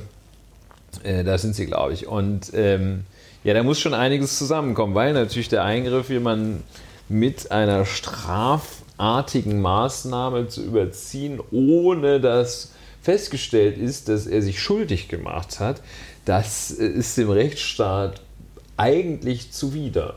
Erst recht ist es ihm zuwider, den einfach mal präventiv einen wegzusperren. Natürlich kriegst du Sicherheit hin, wenn, du, wenn die Leute, also zunächst einmal vordergründig Sicherheit hin, wenn die Leute alle wegsperrst. Ne? Wenn im Das- Hambacher Forst gerodet wird, sperrst du halt da die Alle ganzen, Leute im die Umfeld ganzen weg. Grünen in Nordrhein-Westfalen, sperrst du halt weg. Präventiv. Fertig ist die Laube, ne? Ähm, und naja, es gibt ja da so ganz verschiedene Sachen, ne? Also irgendwie so auch so Hooligan. Ähm, Ja, aber selbst, und mir ist dazu noch jetzt in dem Zusammenhang Kontrolle ist auch ein ziemlich, Selbst ziemlich bei- verfassungswidriges Ding. selbst bei letzten den Endes. Leuten, die die krassesten Straftaten begangen haben und die dann in Sicherungsverwahrung kommen, hat ja das, äh, war das das Bundesverfassungsgericht oder war das der EuGH, der Das dann war, entschieden äh, hat, Letztlich der äh, Europäische Gerichtshof für Menschenrechte in Straßburg, ja, äh, der da, also das, das ist ein, eine Institution des Europarates, äh, die mit der Europäischen Union nichts zu tun hat. Zur Ja. Wahrung der Menschenrechte gibt es ja nochmal diesen extra Gerichtshof, so die Ja. allerletzte Instanz, wenn man sagt, ey, das Bundesverfassungsgericht hat meine Grundrechte wieder völlig verkannt. ähm, da gehen wir doch jetzt, gehen wir noch weiter nach Straßburg. Da gab es da gab's jetzt übrigens, Klammer auf, auch so eine ganz absurde Klage. Da haben, äh, da haben irgendwelche Schnuller-Nazis ähm, sich auf ihr Widerstandsrecht berufen. Das kam in diesem Podcast auch schon mal vor.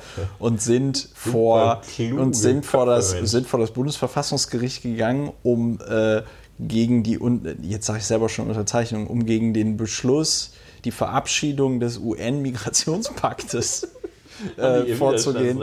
Haben die ihr Widerstandsrecht in Anspruch super. genommen? Helden. Hat das Bundesverfassungsgericht gesagt, nee, sorry, aber habt ihr irgendwas nicht verstanden? Ich habe die Entscheidung leider nicht, Ja, oder die Ablehnung habe ich leider nicht gelesen, weil das war, da haben wir ja genau drüber geredet, dass diese, dass diese Schwachmaten alle das Grundgesetz in der Hand nehmen und dann sagen, ah toll, Ja, Widerstandsrecht. Da Jeder hat das Recht. jeder hat das Recht, Widerstand zu leisten, wenn andere Abhilfe nicht geschaffen werden kann. Großartig. Und also, jeder hat auch das Recht, das dann selber zu bestimmen, wann Ja. das der Fall ist. Ja, So, dafür wir- gibt es wir natürlich haben- echt. Äh, wir haben da Spezialexperten. So, jetzt habe ich leider unterbrochen. Also, wenn, wenn, alle, wenn alles nichts mehr hilft, Kommen wir eigentlich auf das Polizeigesetz Nordrhein-Westfalen? weil ich gerade? gesagt habe, dass die SPD in ihrer absoluten Genialität, jetzt hast du, glaube ich, dein Mikrofon da gerade komplett eingeklemmt, in ihrer absoluten Genialität hat die SPD für dieses Polizeigesetz Ja. gestimmt. Wahrscheinlich, weil es noch unter der Ägide des letzten Innenministers von Nordrhein-Westfalen, der ja SPD-Mann war, ähm, äh, entstand. Aber du wolltest gerade noch erklären, wie das dann mit dem Europäischen Gerichtshof so, für Menschenrechte ja, ist. Wie kürzt, wie kürzt man den denn dann ab? Äh, EU? EGHMR. EGH, ja, hm, klingt wie eine- irgendeine Krankheit oder so. Ja, Ja, auf jeden klingt, Fall. Äh, klingt sperrig, ist aber Ja. eine ganz gute Nummer. Und äh, der, äh, das ist halt, äh, das, der, der ähm, widmet sich der Wahrung der Grundrechte, die in der äh, europäischen Grundrechts... Äh. Äh, nee, äh, Europäischen Deklaration der... Menschenrechte niedergelegt sind. Ähm, EGHMR ist der Gerichtshof und ich stehe gerade ein bisschen auf der Leitung. So, und Ja, das auf jeden war Fall. jedenfalls dieser Europäische Gerichtshof für Menschenrechte in Straßburg, ein Organ des Europarates, der nichts mit dem Europäischen Rat und auch nicht mit dem EU-Ministerrat zu tun hat. Das ist eine ganz andere Ja. Baustelle. Äh, Ich glaube, 40, 45 Mitgliedstaaten sogar. Erste europäische, Uni äh, äh, europäische Organisation nach dem Zweiten Weltkrieg. Ähm, und ähm, ist sozusagen allerletzte Instanz ähm, und ab und an erwischt es da, ähm, also Türkei ist so auch Mitglied, ähm, ab und an erwischt es auch mal nicht, äh, Schurkenstaaten. nach eigenem Verständnis, nicht Schurkenstaaten wie die Bundesrepublik Deutschland, dass sie einen auf die Mütze kriegen dort und gesagt So wird, wie bei der Sicherungsverwahrung. so wie bei der Sicherungsverwahrung. Ähm, da wurde nämlich gesagt, hier eine Sache, also Sicherungsverwahrung ist auch eine, eine Maßnahme, die massiv in die persönliche Freiheit eingreift. Sollen wir nochmal erklären, was das ist? Das ist, wenn du eine Straftat im Zustand der Schuldunfähigkeit begehst oder wenn du äh, wegen Gefährlichkeit, nicht wegen dessen, was du getan hast, sondern dessen, was man befürchtet, du tun wirst, äh, zum Schutze der Allgemeinheit weggesperrt wirst. Ne? Also- Weil du so krass äh, drauf bist oder jedenfalls es genügend Leute in der Justiz äh, und ihren Hilfspersonen wie es psychiatrischen Sachverständigen gibt, die davon ausgehen, dass du so krass drauf bist, dass du schwerste Straftaten, einen Hang zur Begehung schwerster Straftaten hast, wirst weggesperrt, auch wenn du noch nichts gemacht hast. Also, wenn du schon was wenn gemacht du schon hast, was aber die gemacht Strafe, hast, aber- Strafe verbüßt ist. Ja, so, also auf gut Deutsch, weiß ich nicht, du isst Kinder und ähm, bist dafür bestraft und dann fragen die dich im Prozess wahrscheinlich so, ja, aber ihnen ist doch klar, dass Kinderessen falsch ist. Nö, war ganz lecker, würde ich auch sofort Ja, wieder machen. sagst, ja, ist mir klar, aber ich kann nicht anders. Ich kann nicht anders, ich muss die Kinder essen, die sind halt so lecker. So, Ja, gut, das ist vielfach bei äh, triebmotivierten Taten. Äh, ich, so, ne? ich habe Also- hab ja mal so Leute kennengelernt in meiner Zeit im äh, Abgeordnetenhaus. Ja, wir haben die mal, wir haben die, wir, wir haben die die mal besucht. normale Da, da, da kannten ja. auch nicht wenige von denen kannten mich, das, also aus dem Fernsehen oder so. Das fand ich in hohem Maße verstörend. Die waren, äh, machten zu mich, auf mich zumindest alle einen äh, recht intelligent, also ein, ich weiß jetzt natürlich nicht, jetzt muss ich aufpassen, dass ich mich nicht auf Glatteis begebe, aber die haben auf mich dann doch einen recht intelligenten Eindruck gemacht und ich meinte, ich hatte das Gefühl, die sind wahrscheinlich sogar intelligenter als jetzt so der Durchschnitts Knacki, der für, der da irgendwie sitzt, weil er Haschisch im Görlitzer Park verkauft hat oder so. Ja? Also das war schon eine sehr bizarre Situation, weil die dann auch darüber gesprochen haben, dass sie, ähm, da, ge- das war auch gerade nach dieser EuGH-Entscheidung, Europäische Gerichtshof für Menschenrechte. EuG, EMG, CDR, EMR, ja. BGGB. Ja, muss man auseinanderhalten. Ist Ja. wichtig. Ist wichtig, abiturrelevant. Ja, es, so, aber also, ich will auch nicht äh, pedantisch sein. Ja, doch, sag ruhig pedantisch, du hast Gelingt ja recht. mir aber nicht. Auf jeden Fall waren die alle sehr traurig, weil äh, jetzt hatten sie zwar das Recht darauf, eine größere Zelle zu haben, man hat aber festgestellt, dass in diesem Gebäude, wie das bei Gefängnissen so ist, dass alles aus sehr solidem Stahlbeton zusammengebaut war. Sie hatten bei einem dieser äh, äh, Sicherheitsverwahrten, der da also auf einen Rollstuhl angewiesen war, hatten sie dann mal versucht, mit einer Hilti eine Wand wegzukloppen, damit dann der dort äh, in einem größeren Zimmer leben konnte. Das hat aber nicht so gut funktioniert, wo, woraufhin sie ein dann Seitenflügel des Knastes worauf, worauf, woraufhin, woraufhin, sie dann, woraufhin sie dann dazu übergegangen sind, zu sagen, okay, jetzt kriegt hier jeder zwei Zellen. Ja. Das hatte dann aber die Folge, dass sie gesagt haben, hör mal, ich wohne hier schon irgendwie seit 20 Jahren oder so. Alles, was ich besitze, passt in eine dieser Zellen rein. Ich weiß überhaupt nicht, was ich mit einer zweiten Zelle machen soll, aber mittlerweile haben die Sicherheitsverwahrten in Berlin eine größere Zelle. Warum erzähle ich das alles?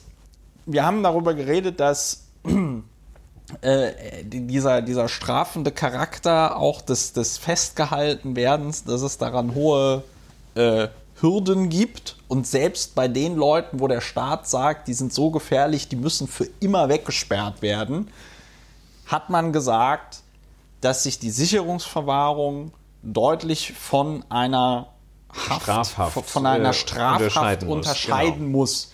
Ne, klar, die leben jetzt nicht irgendwie im, äh, im, im, im äh, Waldorf Astoria oder so, aber die leben halt auch irgendwie nicht in Alcatraz. So. Das ist Und, sehr äh, plastisch ausgedrückt. So. Ja. Und ähm, warum reden wir darüber? Ja, die SPD hat also diesem, diesem, diesem, diesem bescheuerten Polizeigesetz in äh, NRW zugestimmt. Das ist wirklich also, das ist ein derartiges politisches Remis-Angebot. Ne? Das ist, Das ist, äh, das was, ist, was wollt ihr denn dann noch? Was, das ist dann immer diese Angst der Sozialdemokratie, nicht hart genug Ja. zu wirken. Das ist diese Angst, äh, wir sind nicht mehr regierungsfähig, weil äh, jemand ja der Meinung sein könnte, wir gehen das ganze Thema mit der Kriminalität zu lasch Ja. an. Und der Witz ist halt, dass diese ähm, jetzt auch äh, hier, ne, diese, dieser Unter, Unterbindungsgewahrsam für ähm, in, in zwei Wochen, da gibt es überhaupt gar keine, sag ich mal, Faktenbasis dazu, dass man das irgendwie bräuchte. Das ist halt irgendwie mal so eine Forderung wahrscheinlich irgendeiner Polizeigewerkschaft gewesen. Vor, dass es gut ist. Ja, dass man irgendwie so denkt, ach toll, wenn wir den, weiß ich nicht, den Amri, wenn wir den zwei Wochen lang mal einfach in den Knast hätten schicken können oder so.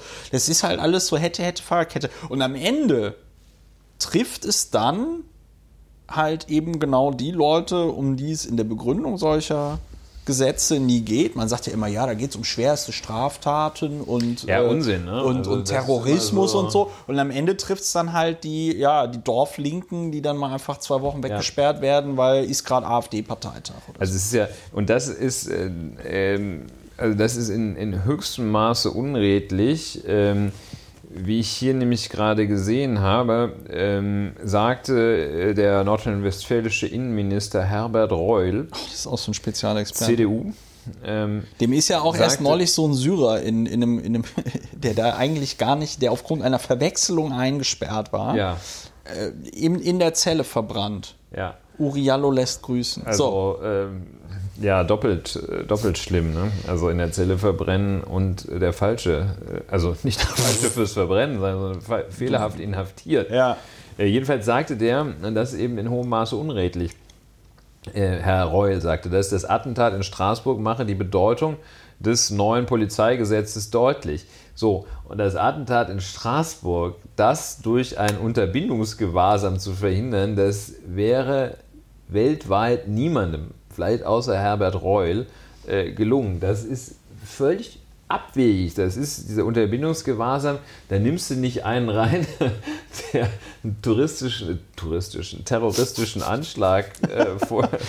Ich mache hier einen Ja, touristischen war, Anschlag. Das war unterschwellig, dass ich an Straßburg dachte und Ja. da touristische Aktivitäten entfalten wollte. Jedenfalls, also da nimmst du jetzt nicht einen, der, wo du denkst, Mensch, der könnte jetzt mal auf dem Weihnachtsmarkt hier ein Attentat verüben. Ja. Nur mal zwei Wochen Unterbindungsgewahrsam, bis der Weihnachtsmarkt vorbei ist. Also Herr Reul, da haben Sie aber irgendwas wirklich sehr schwer missverstanden. Ich weiß nicht, ob Sie als Innenminister auch äh, da Empfindungsjurist oder wie das da heißt, Gefühlsjurist. äh, Gefühlsjurist sind äh, oder ob Sie da vielleicht mal diesen Gesetzentwurf äh, und jetzt das inzwischen verabschiedete Gesetz gelesen haben. Also das, so geht das nicht.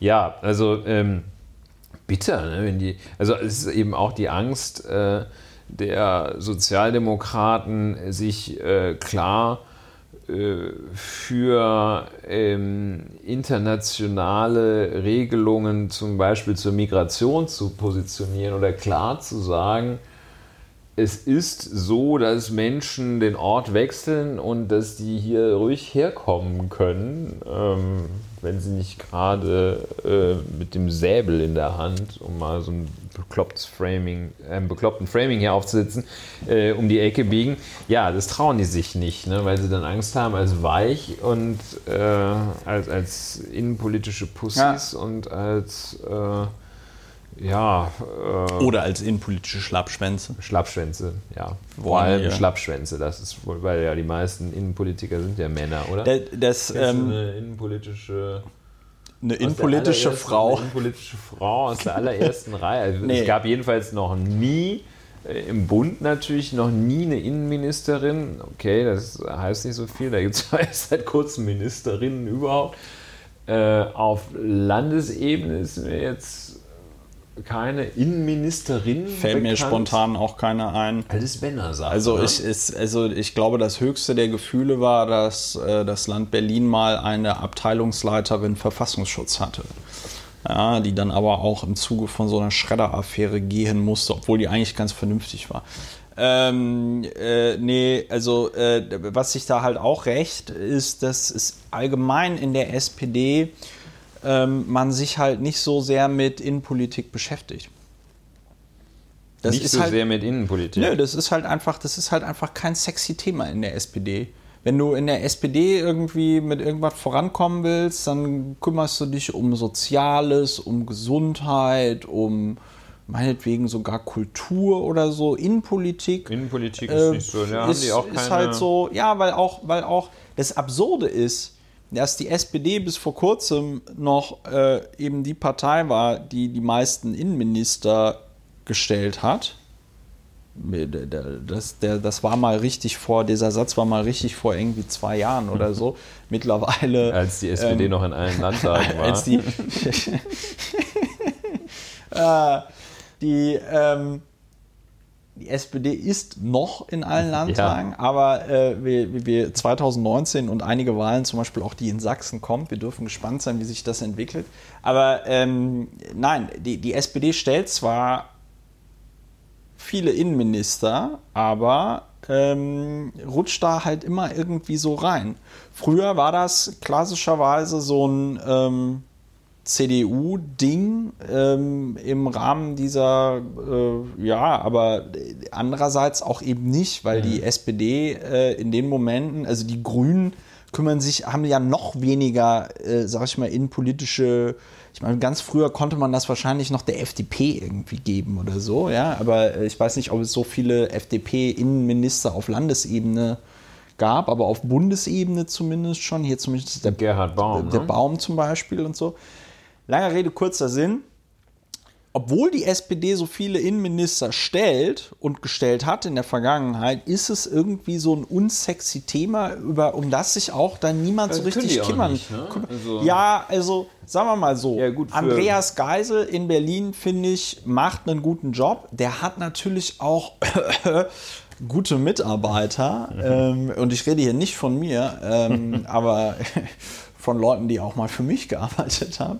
ähm, äh, nein, aber Andreas Geisel, Andreas Geisel, ähm, finde ich, versucht zumindest noch den Spagat irgendwie hinzukriegen. Auf der einen Seite ab und zu mal so ein bisschen Hardliner-Rhetorik zu bringen, auf der anderen Seite aber den größten Quatsch halt eben nicht zu machen. Ja, das ist ähm, schon mal sehr sympathisch. Und weil es halt eben so wenige Leute in der SPD gibt, die sich, sag ich mal, aktiv mit Innenpolitik auseinandersetzen, übernimmt man dann halt immer irgendwie die CDU-Position. Ja, dann nimmt man, ah, zum Beispiel eine SPD-Innenpolitikerin, auch ganz prominent, ist die Eva Högel, die äh, ja. äh, im Fraktionsvorstand der, der, der, der, der Bundesfrak Bundestagsfraktion der SPD ist.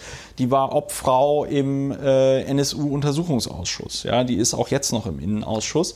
Ich habe ähm, auch gleich noch eine ganz kultige Innenministerin. Ja, und der, der, ich glaube, Bremen hatte mal eine, aber ich bin mir nicht sicher.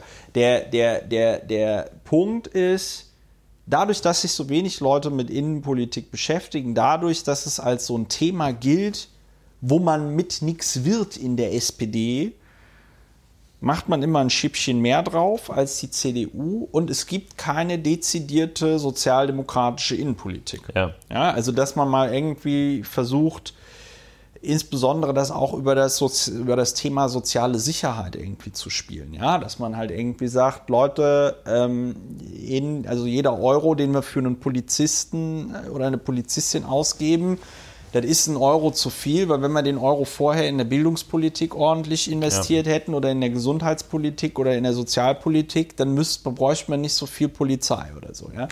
Ähm, so wird das aber nicht gedacht, sondern es wird immer nur gedacht, oh, hoffentlich denken die nicht, dass wir uns hier irgendwie nicht trauen, auch mal auf die Kacke zu hauen. Also, ja. Und das ist das Problem. So, jetzt kultige Innenministerin. Ja, die längste äh, amtierende Innenministerin äh, ich glaube, nach dem Zweiten Weltkrieg im Vereinigten Königreich hieß Theresa May.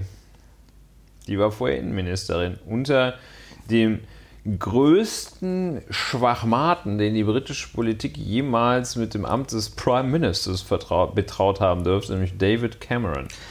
Nicht zu verwechseln mit James Cameron, der allerdings auch insofern, man verwechselt das leicht wegen Titanic. Ne? Also, aber der, aber der, ähm, David Cameron, der Regisseur von Titanic.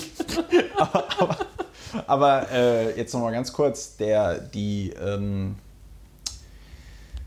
oh, ich krieg's auch nicht mehr zusammen, aber in Deutschland hat man keine Innenministerin. Soweit ich das äh, hier mit äh, Hilfe von Dr. Google feststelle, weiß ich es nicht. Ulrich. Wir machen ganz, wir, wir, ganz kurz. Äh, du willst noch weitermachen?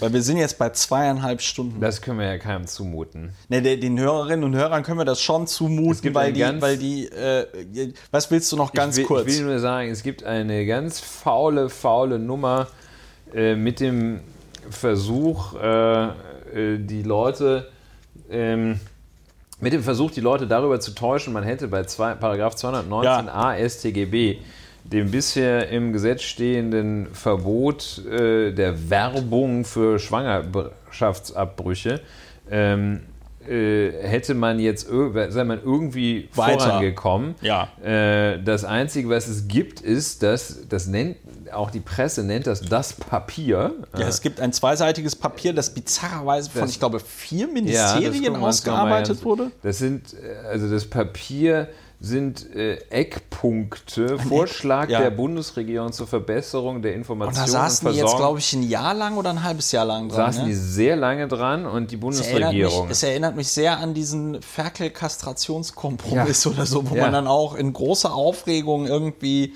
den, den Sonntagabend im Kanzleramt saß. Die Bundesminister Horst Seehofer, ja. Katharina Barley, Jens Spahn, Franziska Giffey und Helge Braun. Fünf Leute. Helge Braun war auch der Typ, der gesagt hat, 100 Mbit ist ganz schön ist schnell. Ganz schön schnell. Ist ganz schön ne? schnell. Zumal an der Milchkanne. Ja, ähm, so.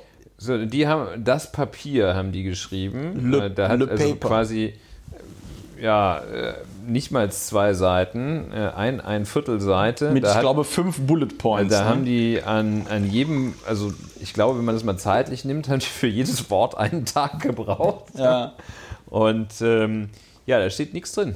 Vor allem, man darf sich da auch, man darf, man muss sich das, das Einzige, ja mal überlegen. Ich meine, fünf Ministerien, das sind ja, also was sie da theoretisch für Ressourcen hätten. In ja. der Zeit kannst du ganze Gesetze schreiben. Nee, aber was zum Beispiel drin steht, deshalb werden wir das Verbot der Werbung für den Schwangerschaftsabbruch beibehalten. Prima. Es könnte sein, dass sich da die CDU, CSU durchgesetzt hat. Und das ist der Witz, weil das in ein, das kommt als, wirklich gar nichts als ein Kompromiss darzustellen. Wir sollten nochmal, auch wenn wir, auch wenn es jetzt spät ist und wir ähm, angestrengt sind, Erstens verweisen wir nochmal darauf, dass wir, glaube ich, in einem unserer allerersten Podcasts über den äh, 219a ja. gesprochen hatten, wo wir das komplett aufgedröselt hatten, wie absurd es überhaupt ist, dass es überhaupt so geregelt ist, dass Schwangerschaftsabbrüche in Deutschland übers Strafgesetzbuch geregelt werden. Und es, zum Beispiel in Kanada ist es so, habe ich jetzt auch im Zuge dieser ganzen 219a-Diskussion gesehen. Irgendwann hat das kanadische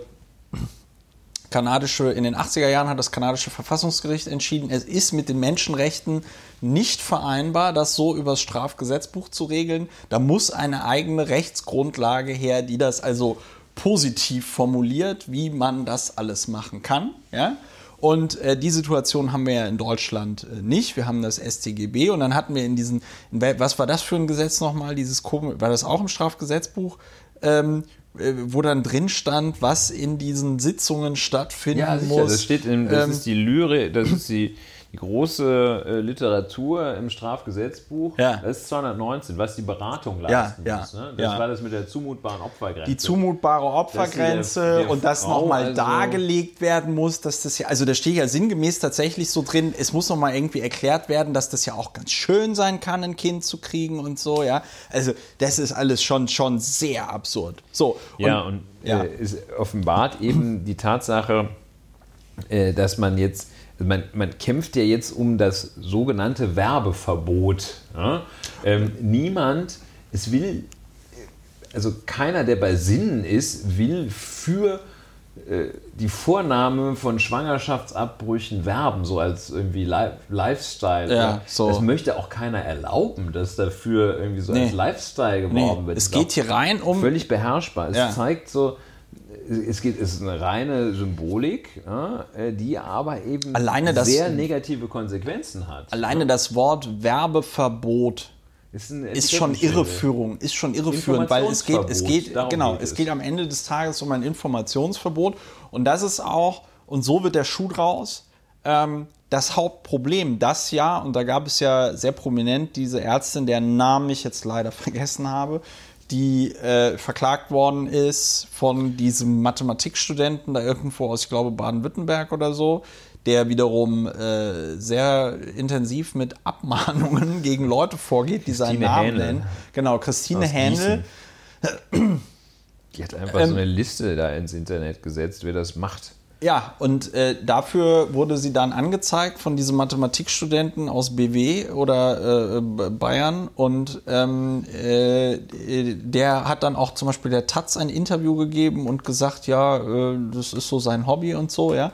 Äh, Das sogenannte Werbeverbot, dieser irreführende, dieses Informationsverbot führt am Ende des Tages nämlich genau dazu, dass äh, Ärztinnen ähm, Gynäkologinnen, die einen Schwangerschaftsabbruch durchführen und darüber auf ihrer Internetseite informieren wollen, mit einem Bein im Knast stehen, weil das so ausgelegt werden könnte, dass sie ja für den Schwangerschaftsabbruch werben. Ja, wenn man Ein- das jedenfalls ja. so wie, wie irgendwelche bayerischen äh, Dorfdeppengerichte auslegt, äh, dann ist man da, ja, ist man schnell dabei. Ne? Und Es- es, offenbart, also irgendwie, es ist fadenscheinig, Auch es der- ist ein übelster Etikettenschwindel, das Werbeverbot zu nennen. Niemand will dafür wirklich werben. Ich kann mir auch nicht, jetzt haben wir keine Frau an Bord, deshalb muss ich sagen, ich kann mir nicht vorstellen, dass jemand ähm, äh, Werbe, sozusagen die Werbeindikation, ne? da hat jemand für geworben, ich mir gedacht, das ist eine prima Sache, dass jemand also Werbe induziert ähm, äh, eine, einen Schwangerschaftsabbruch vornimmt. Es zeugt von einem völlig, wobei es zeugt noch nicht mal vom verqueren Menschenbild, es zeugt davon, dass sie bereit sind, äh, hier für den äh, politischen Vorteil ähm, selbst Ja, die absurdesten Runden zu drehen. Vor allen Dingen, ja, vor allen Dingen für welchen politischen Vorteil? Also äh, ich. Äh, Ja, das ist so äh, Profilschärfung auf der konservativen Sektor. Da wirst du dann von 65-Jährigen wirst du dafür gewählt, dass du da endlich mal für Zucht und Ordnung sorgst. Ja, das kann natürlich sein. Äh, Es ist, ähm, was, was, was wirklich in diesem Zusammenhang mit dieser, mit dieser Ärztin, der Hähnel, da auch besonders traurig war, dass der Richter, der sie da verurteilt hat, wohl auch irgendwie in der äh, mündlichen, also in der mündlichen Urteilsbegründung wohl auch sinngemäß meinte, ja, er fände das alles nicht so gut, aber ähm, da müsste jetzt halt einfach eine andere rechtliche Regelung her. Und damit hat er natürlich nicht voll die Möglichkeiten ausgeschöpft, die er als Richter hatte.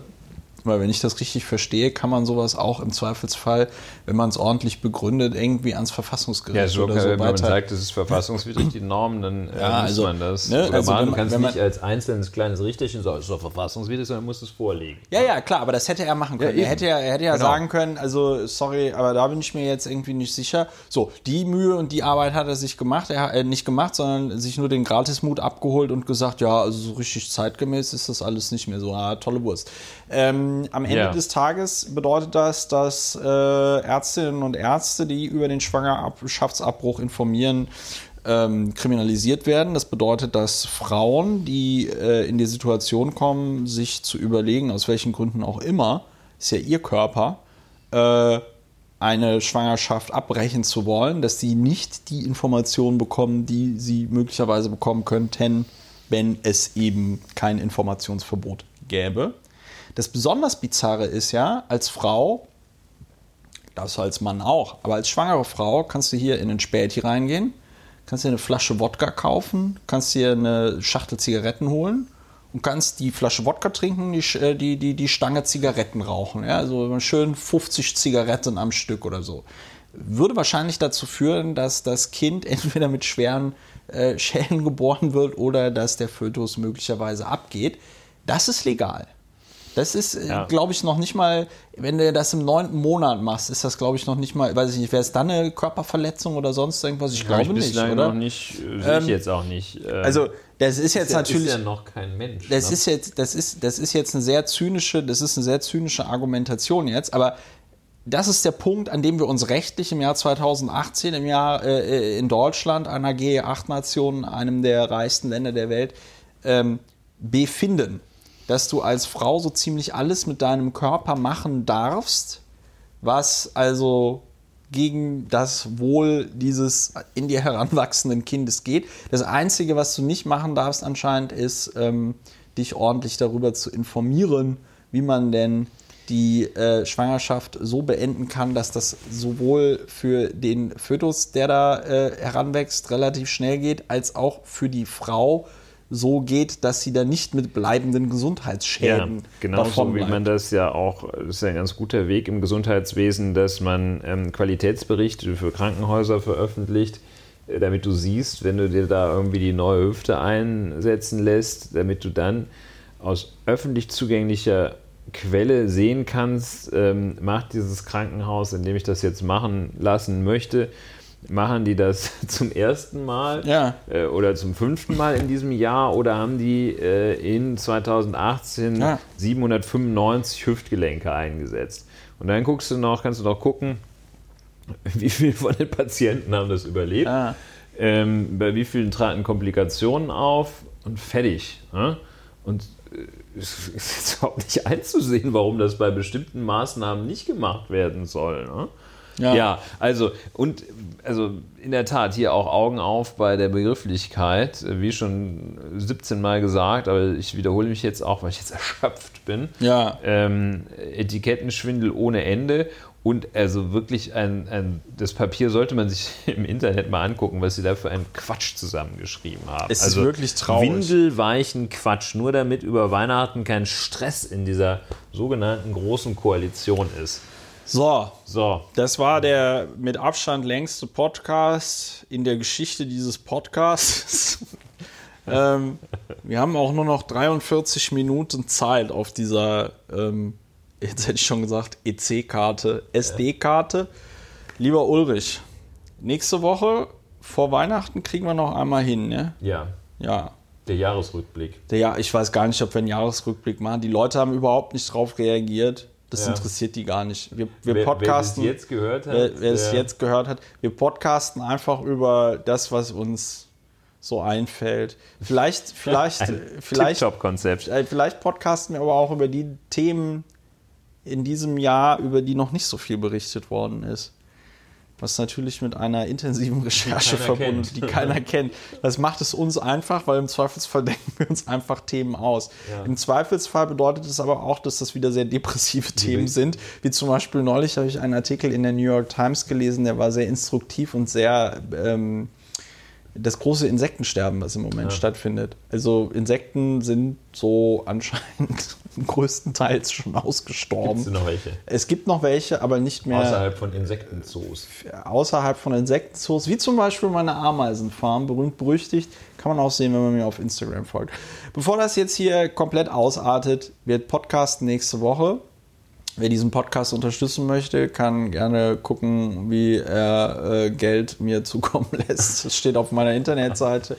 Äh, man kann ein bisschen auch eine, unengagiert, aber wir sind wirklich jetzt äh, hier auf, im, auf der Felge. Wir, wir laufen auf der Felge. So, ich bedanke mich für eure Aufmerksamkeit. Ich bedanke mich bei dir, lieber Ulrich, dass du dir die Zeit genommen hast, so lange mit mir zu podcasten. Ja. Und dann hören wir, wir uns nächste Woche wieder bei Lauer informiert und dann im neuen Jahr bei dem neuen, noch besseren und schöneren Podcast Lauer und Wiener. Tschüss. Tschüss und auf Wiedersehen.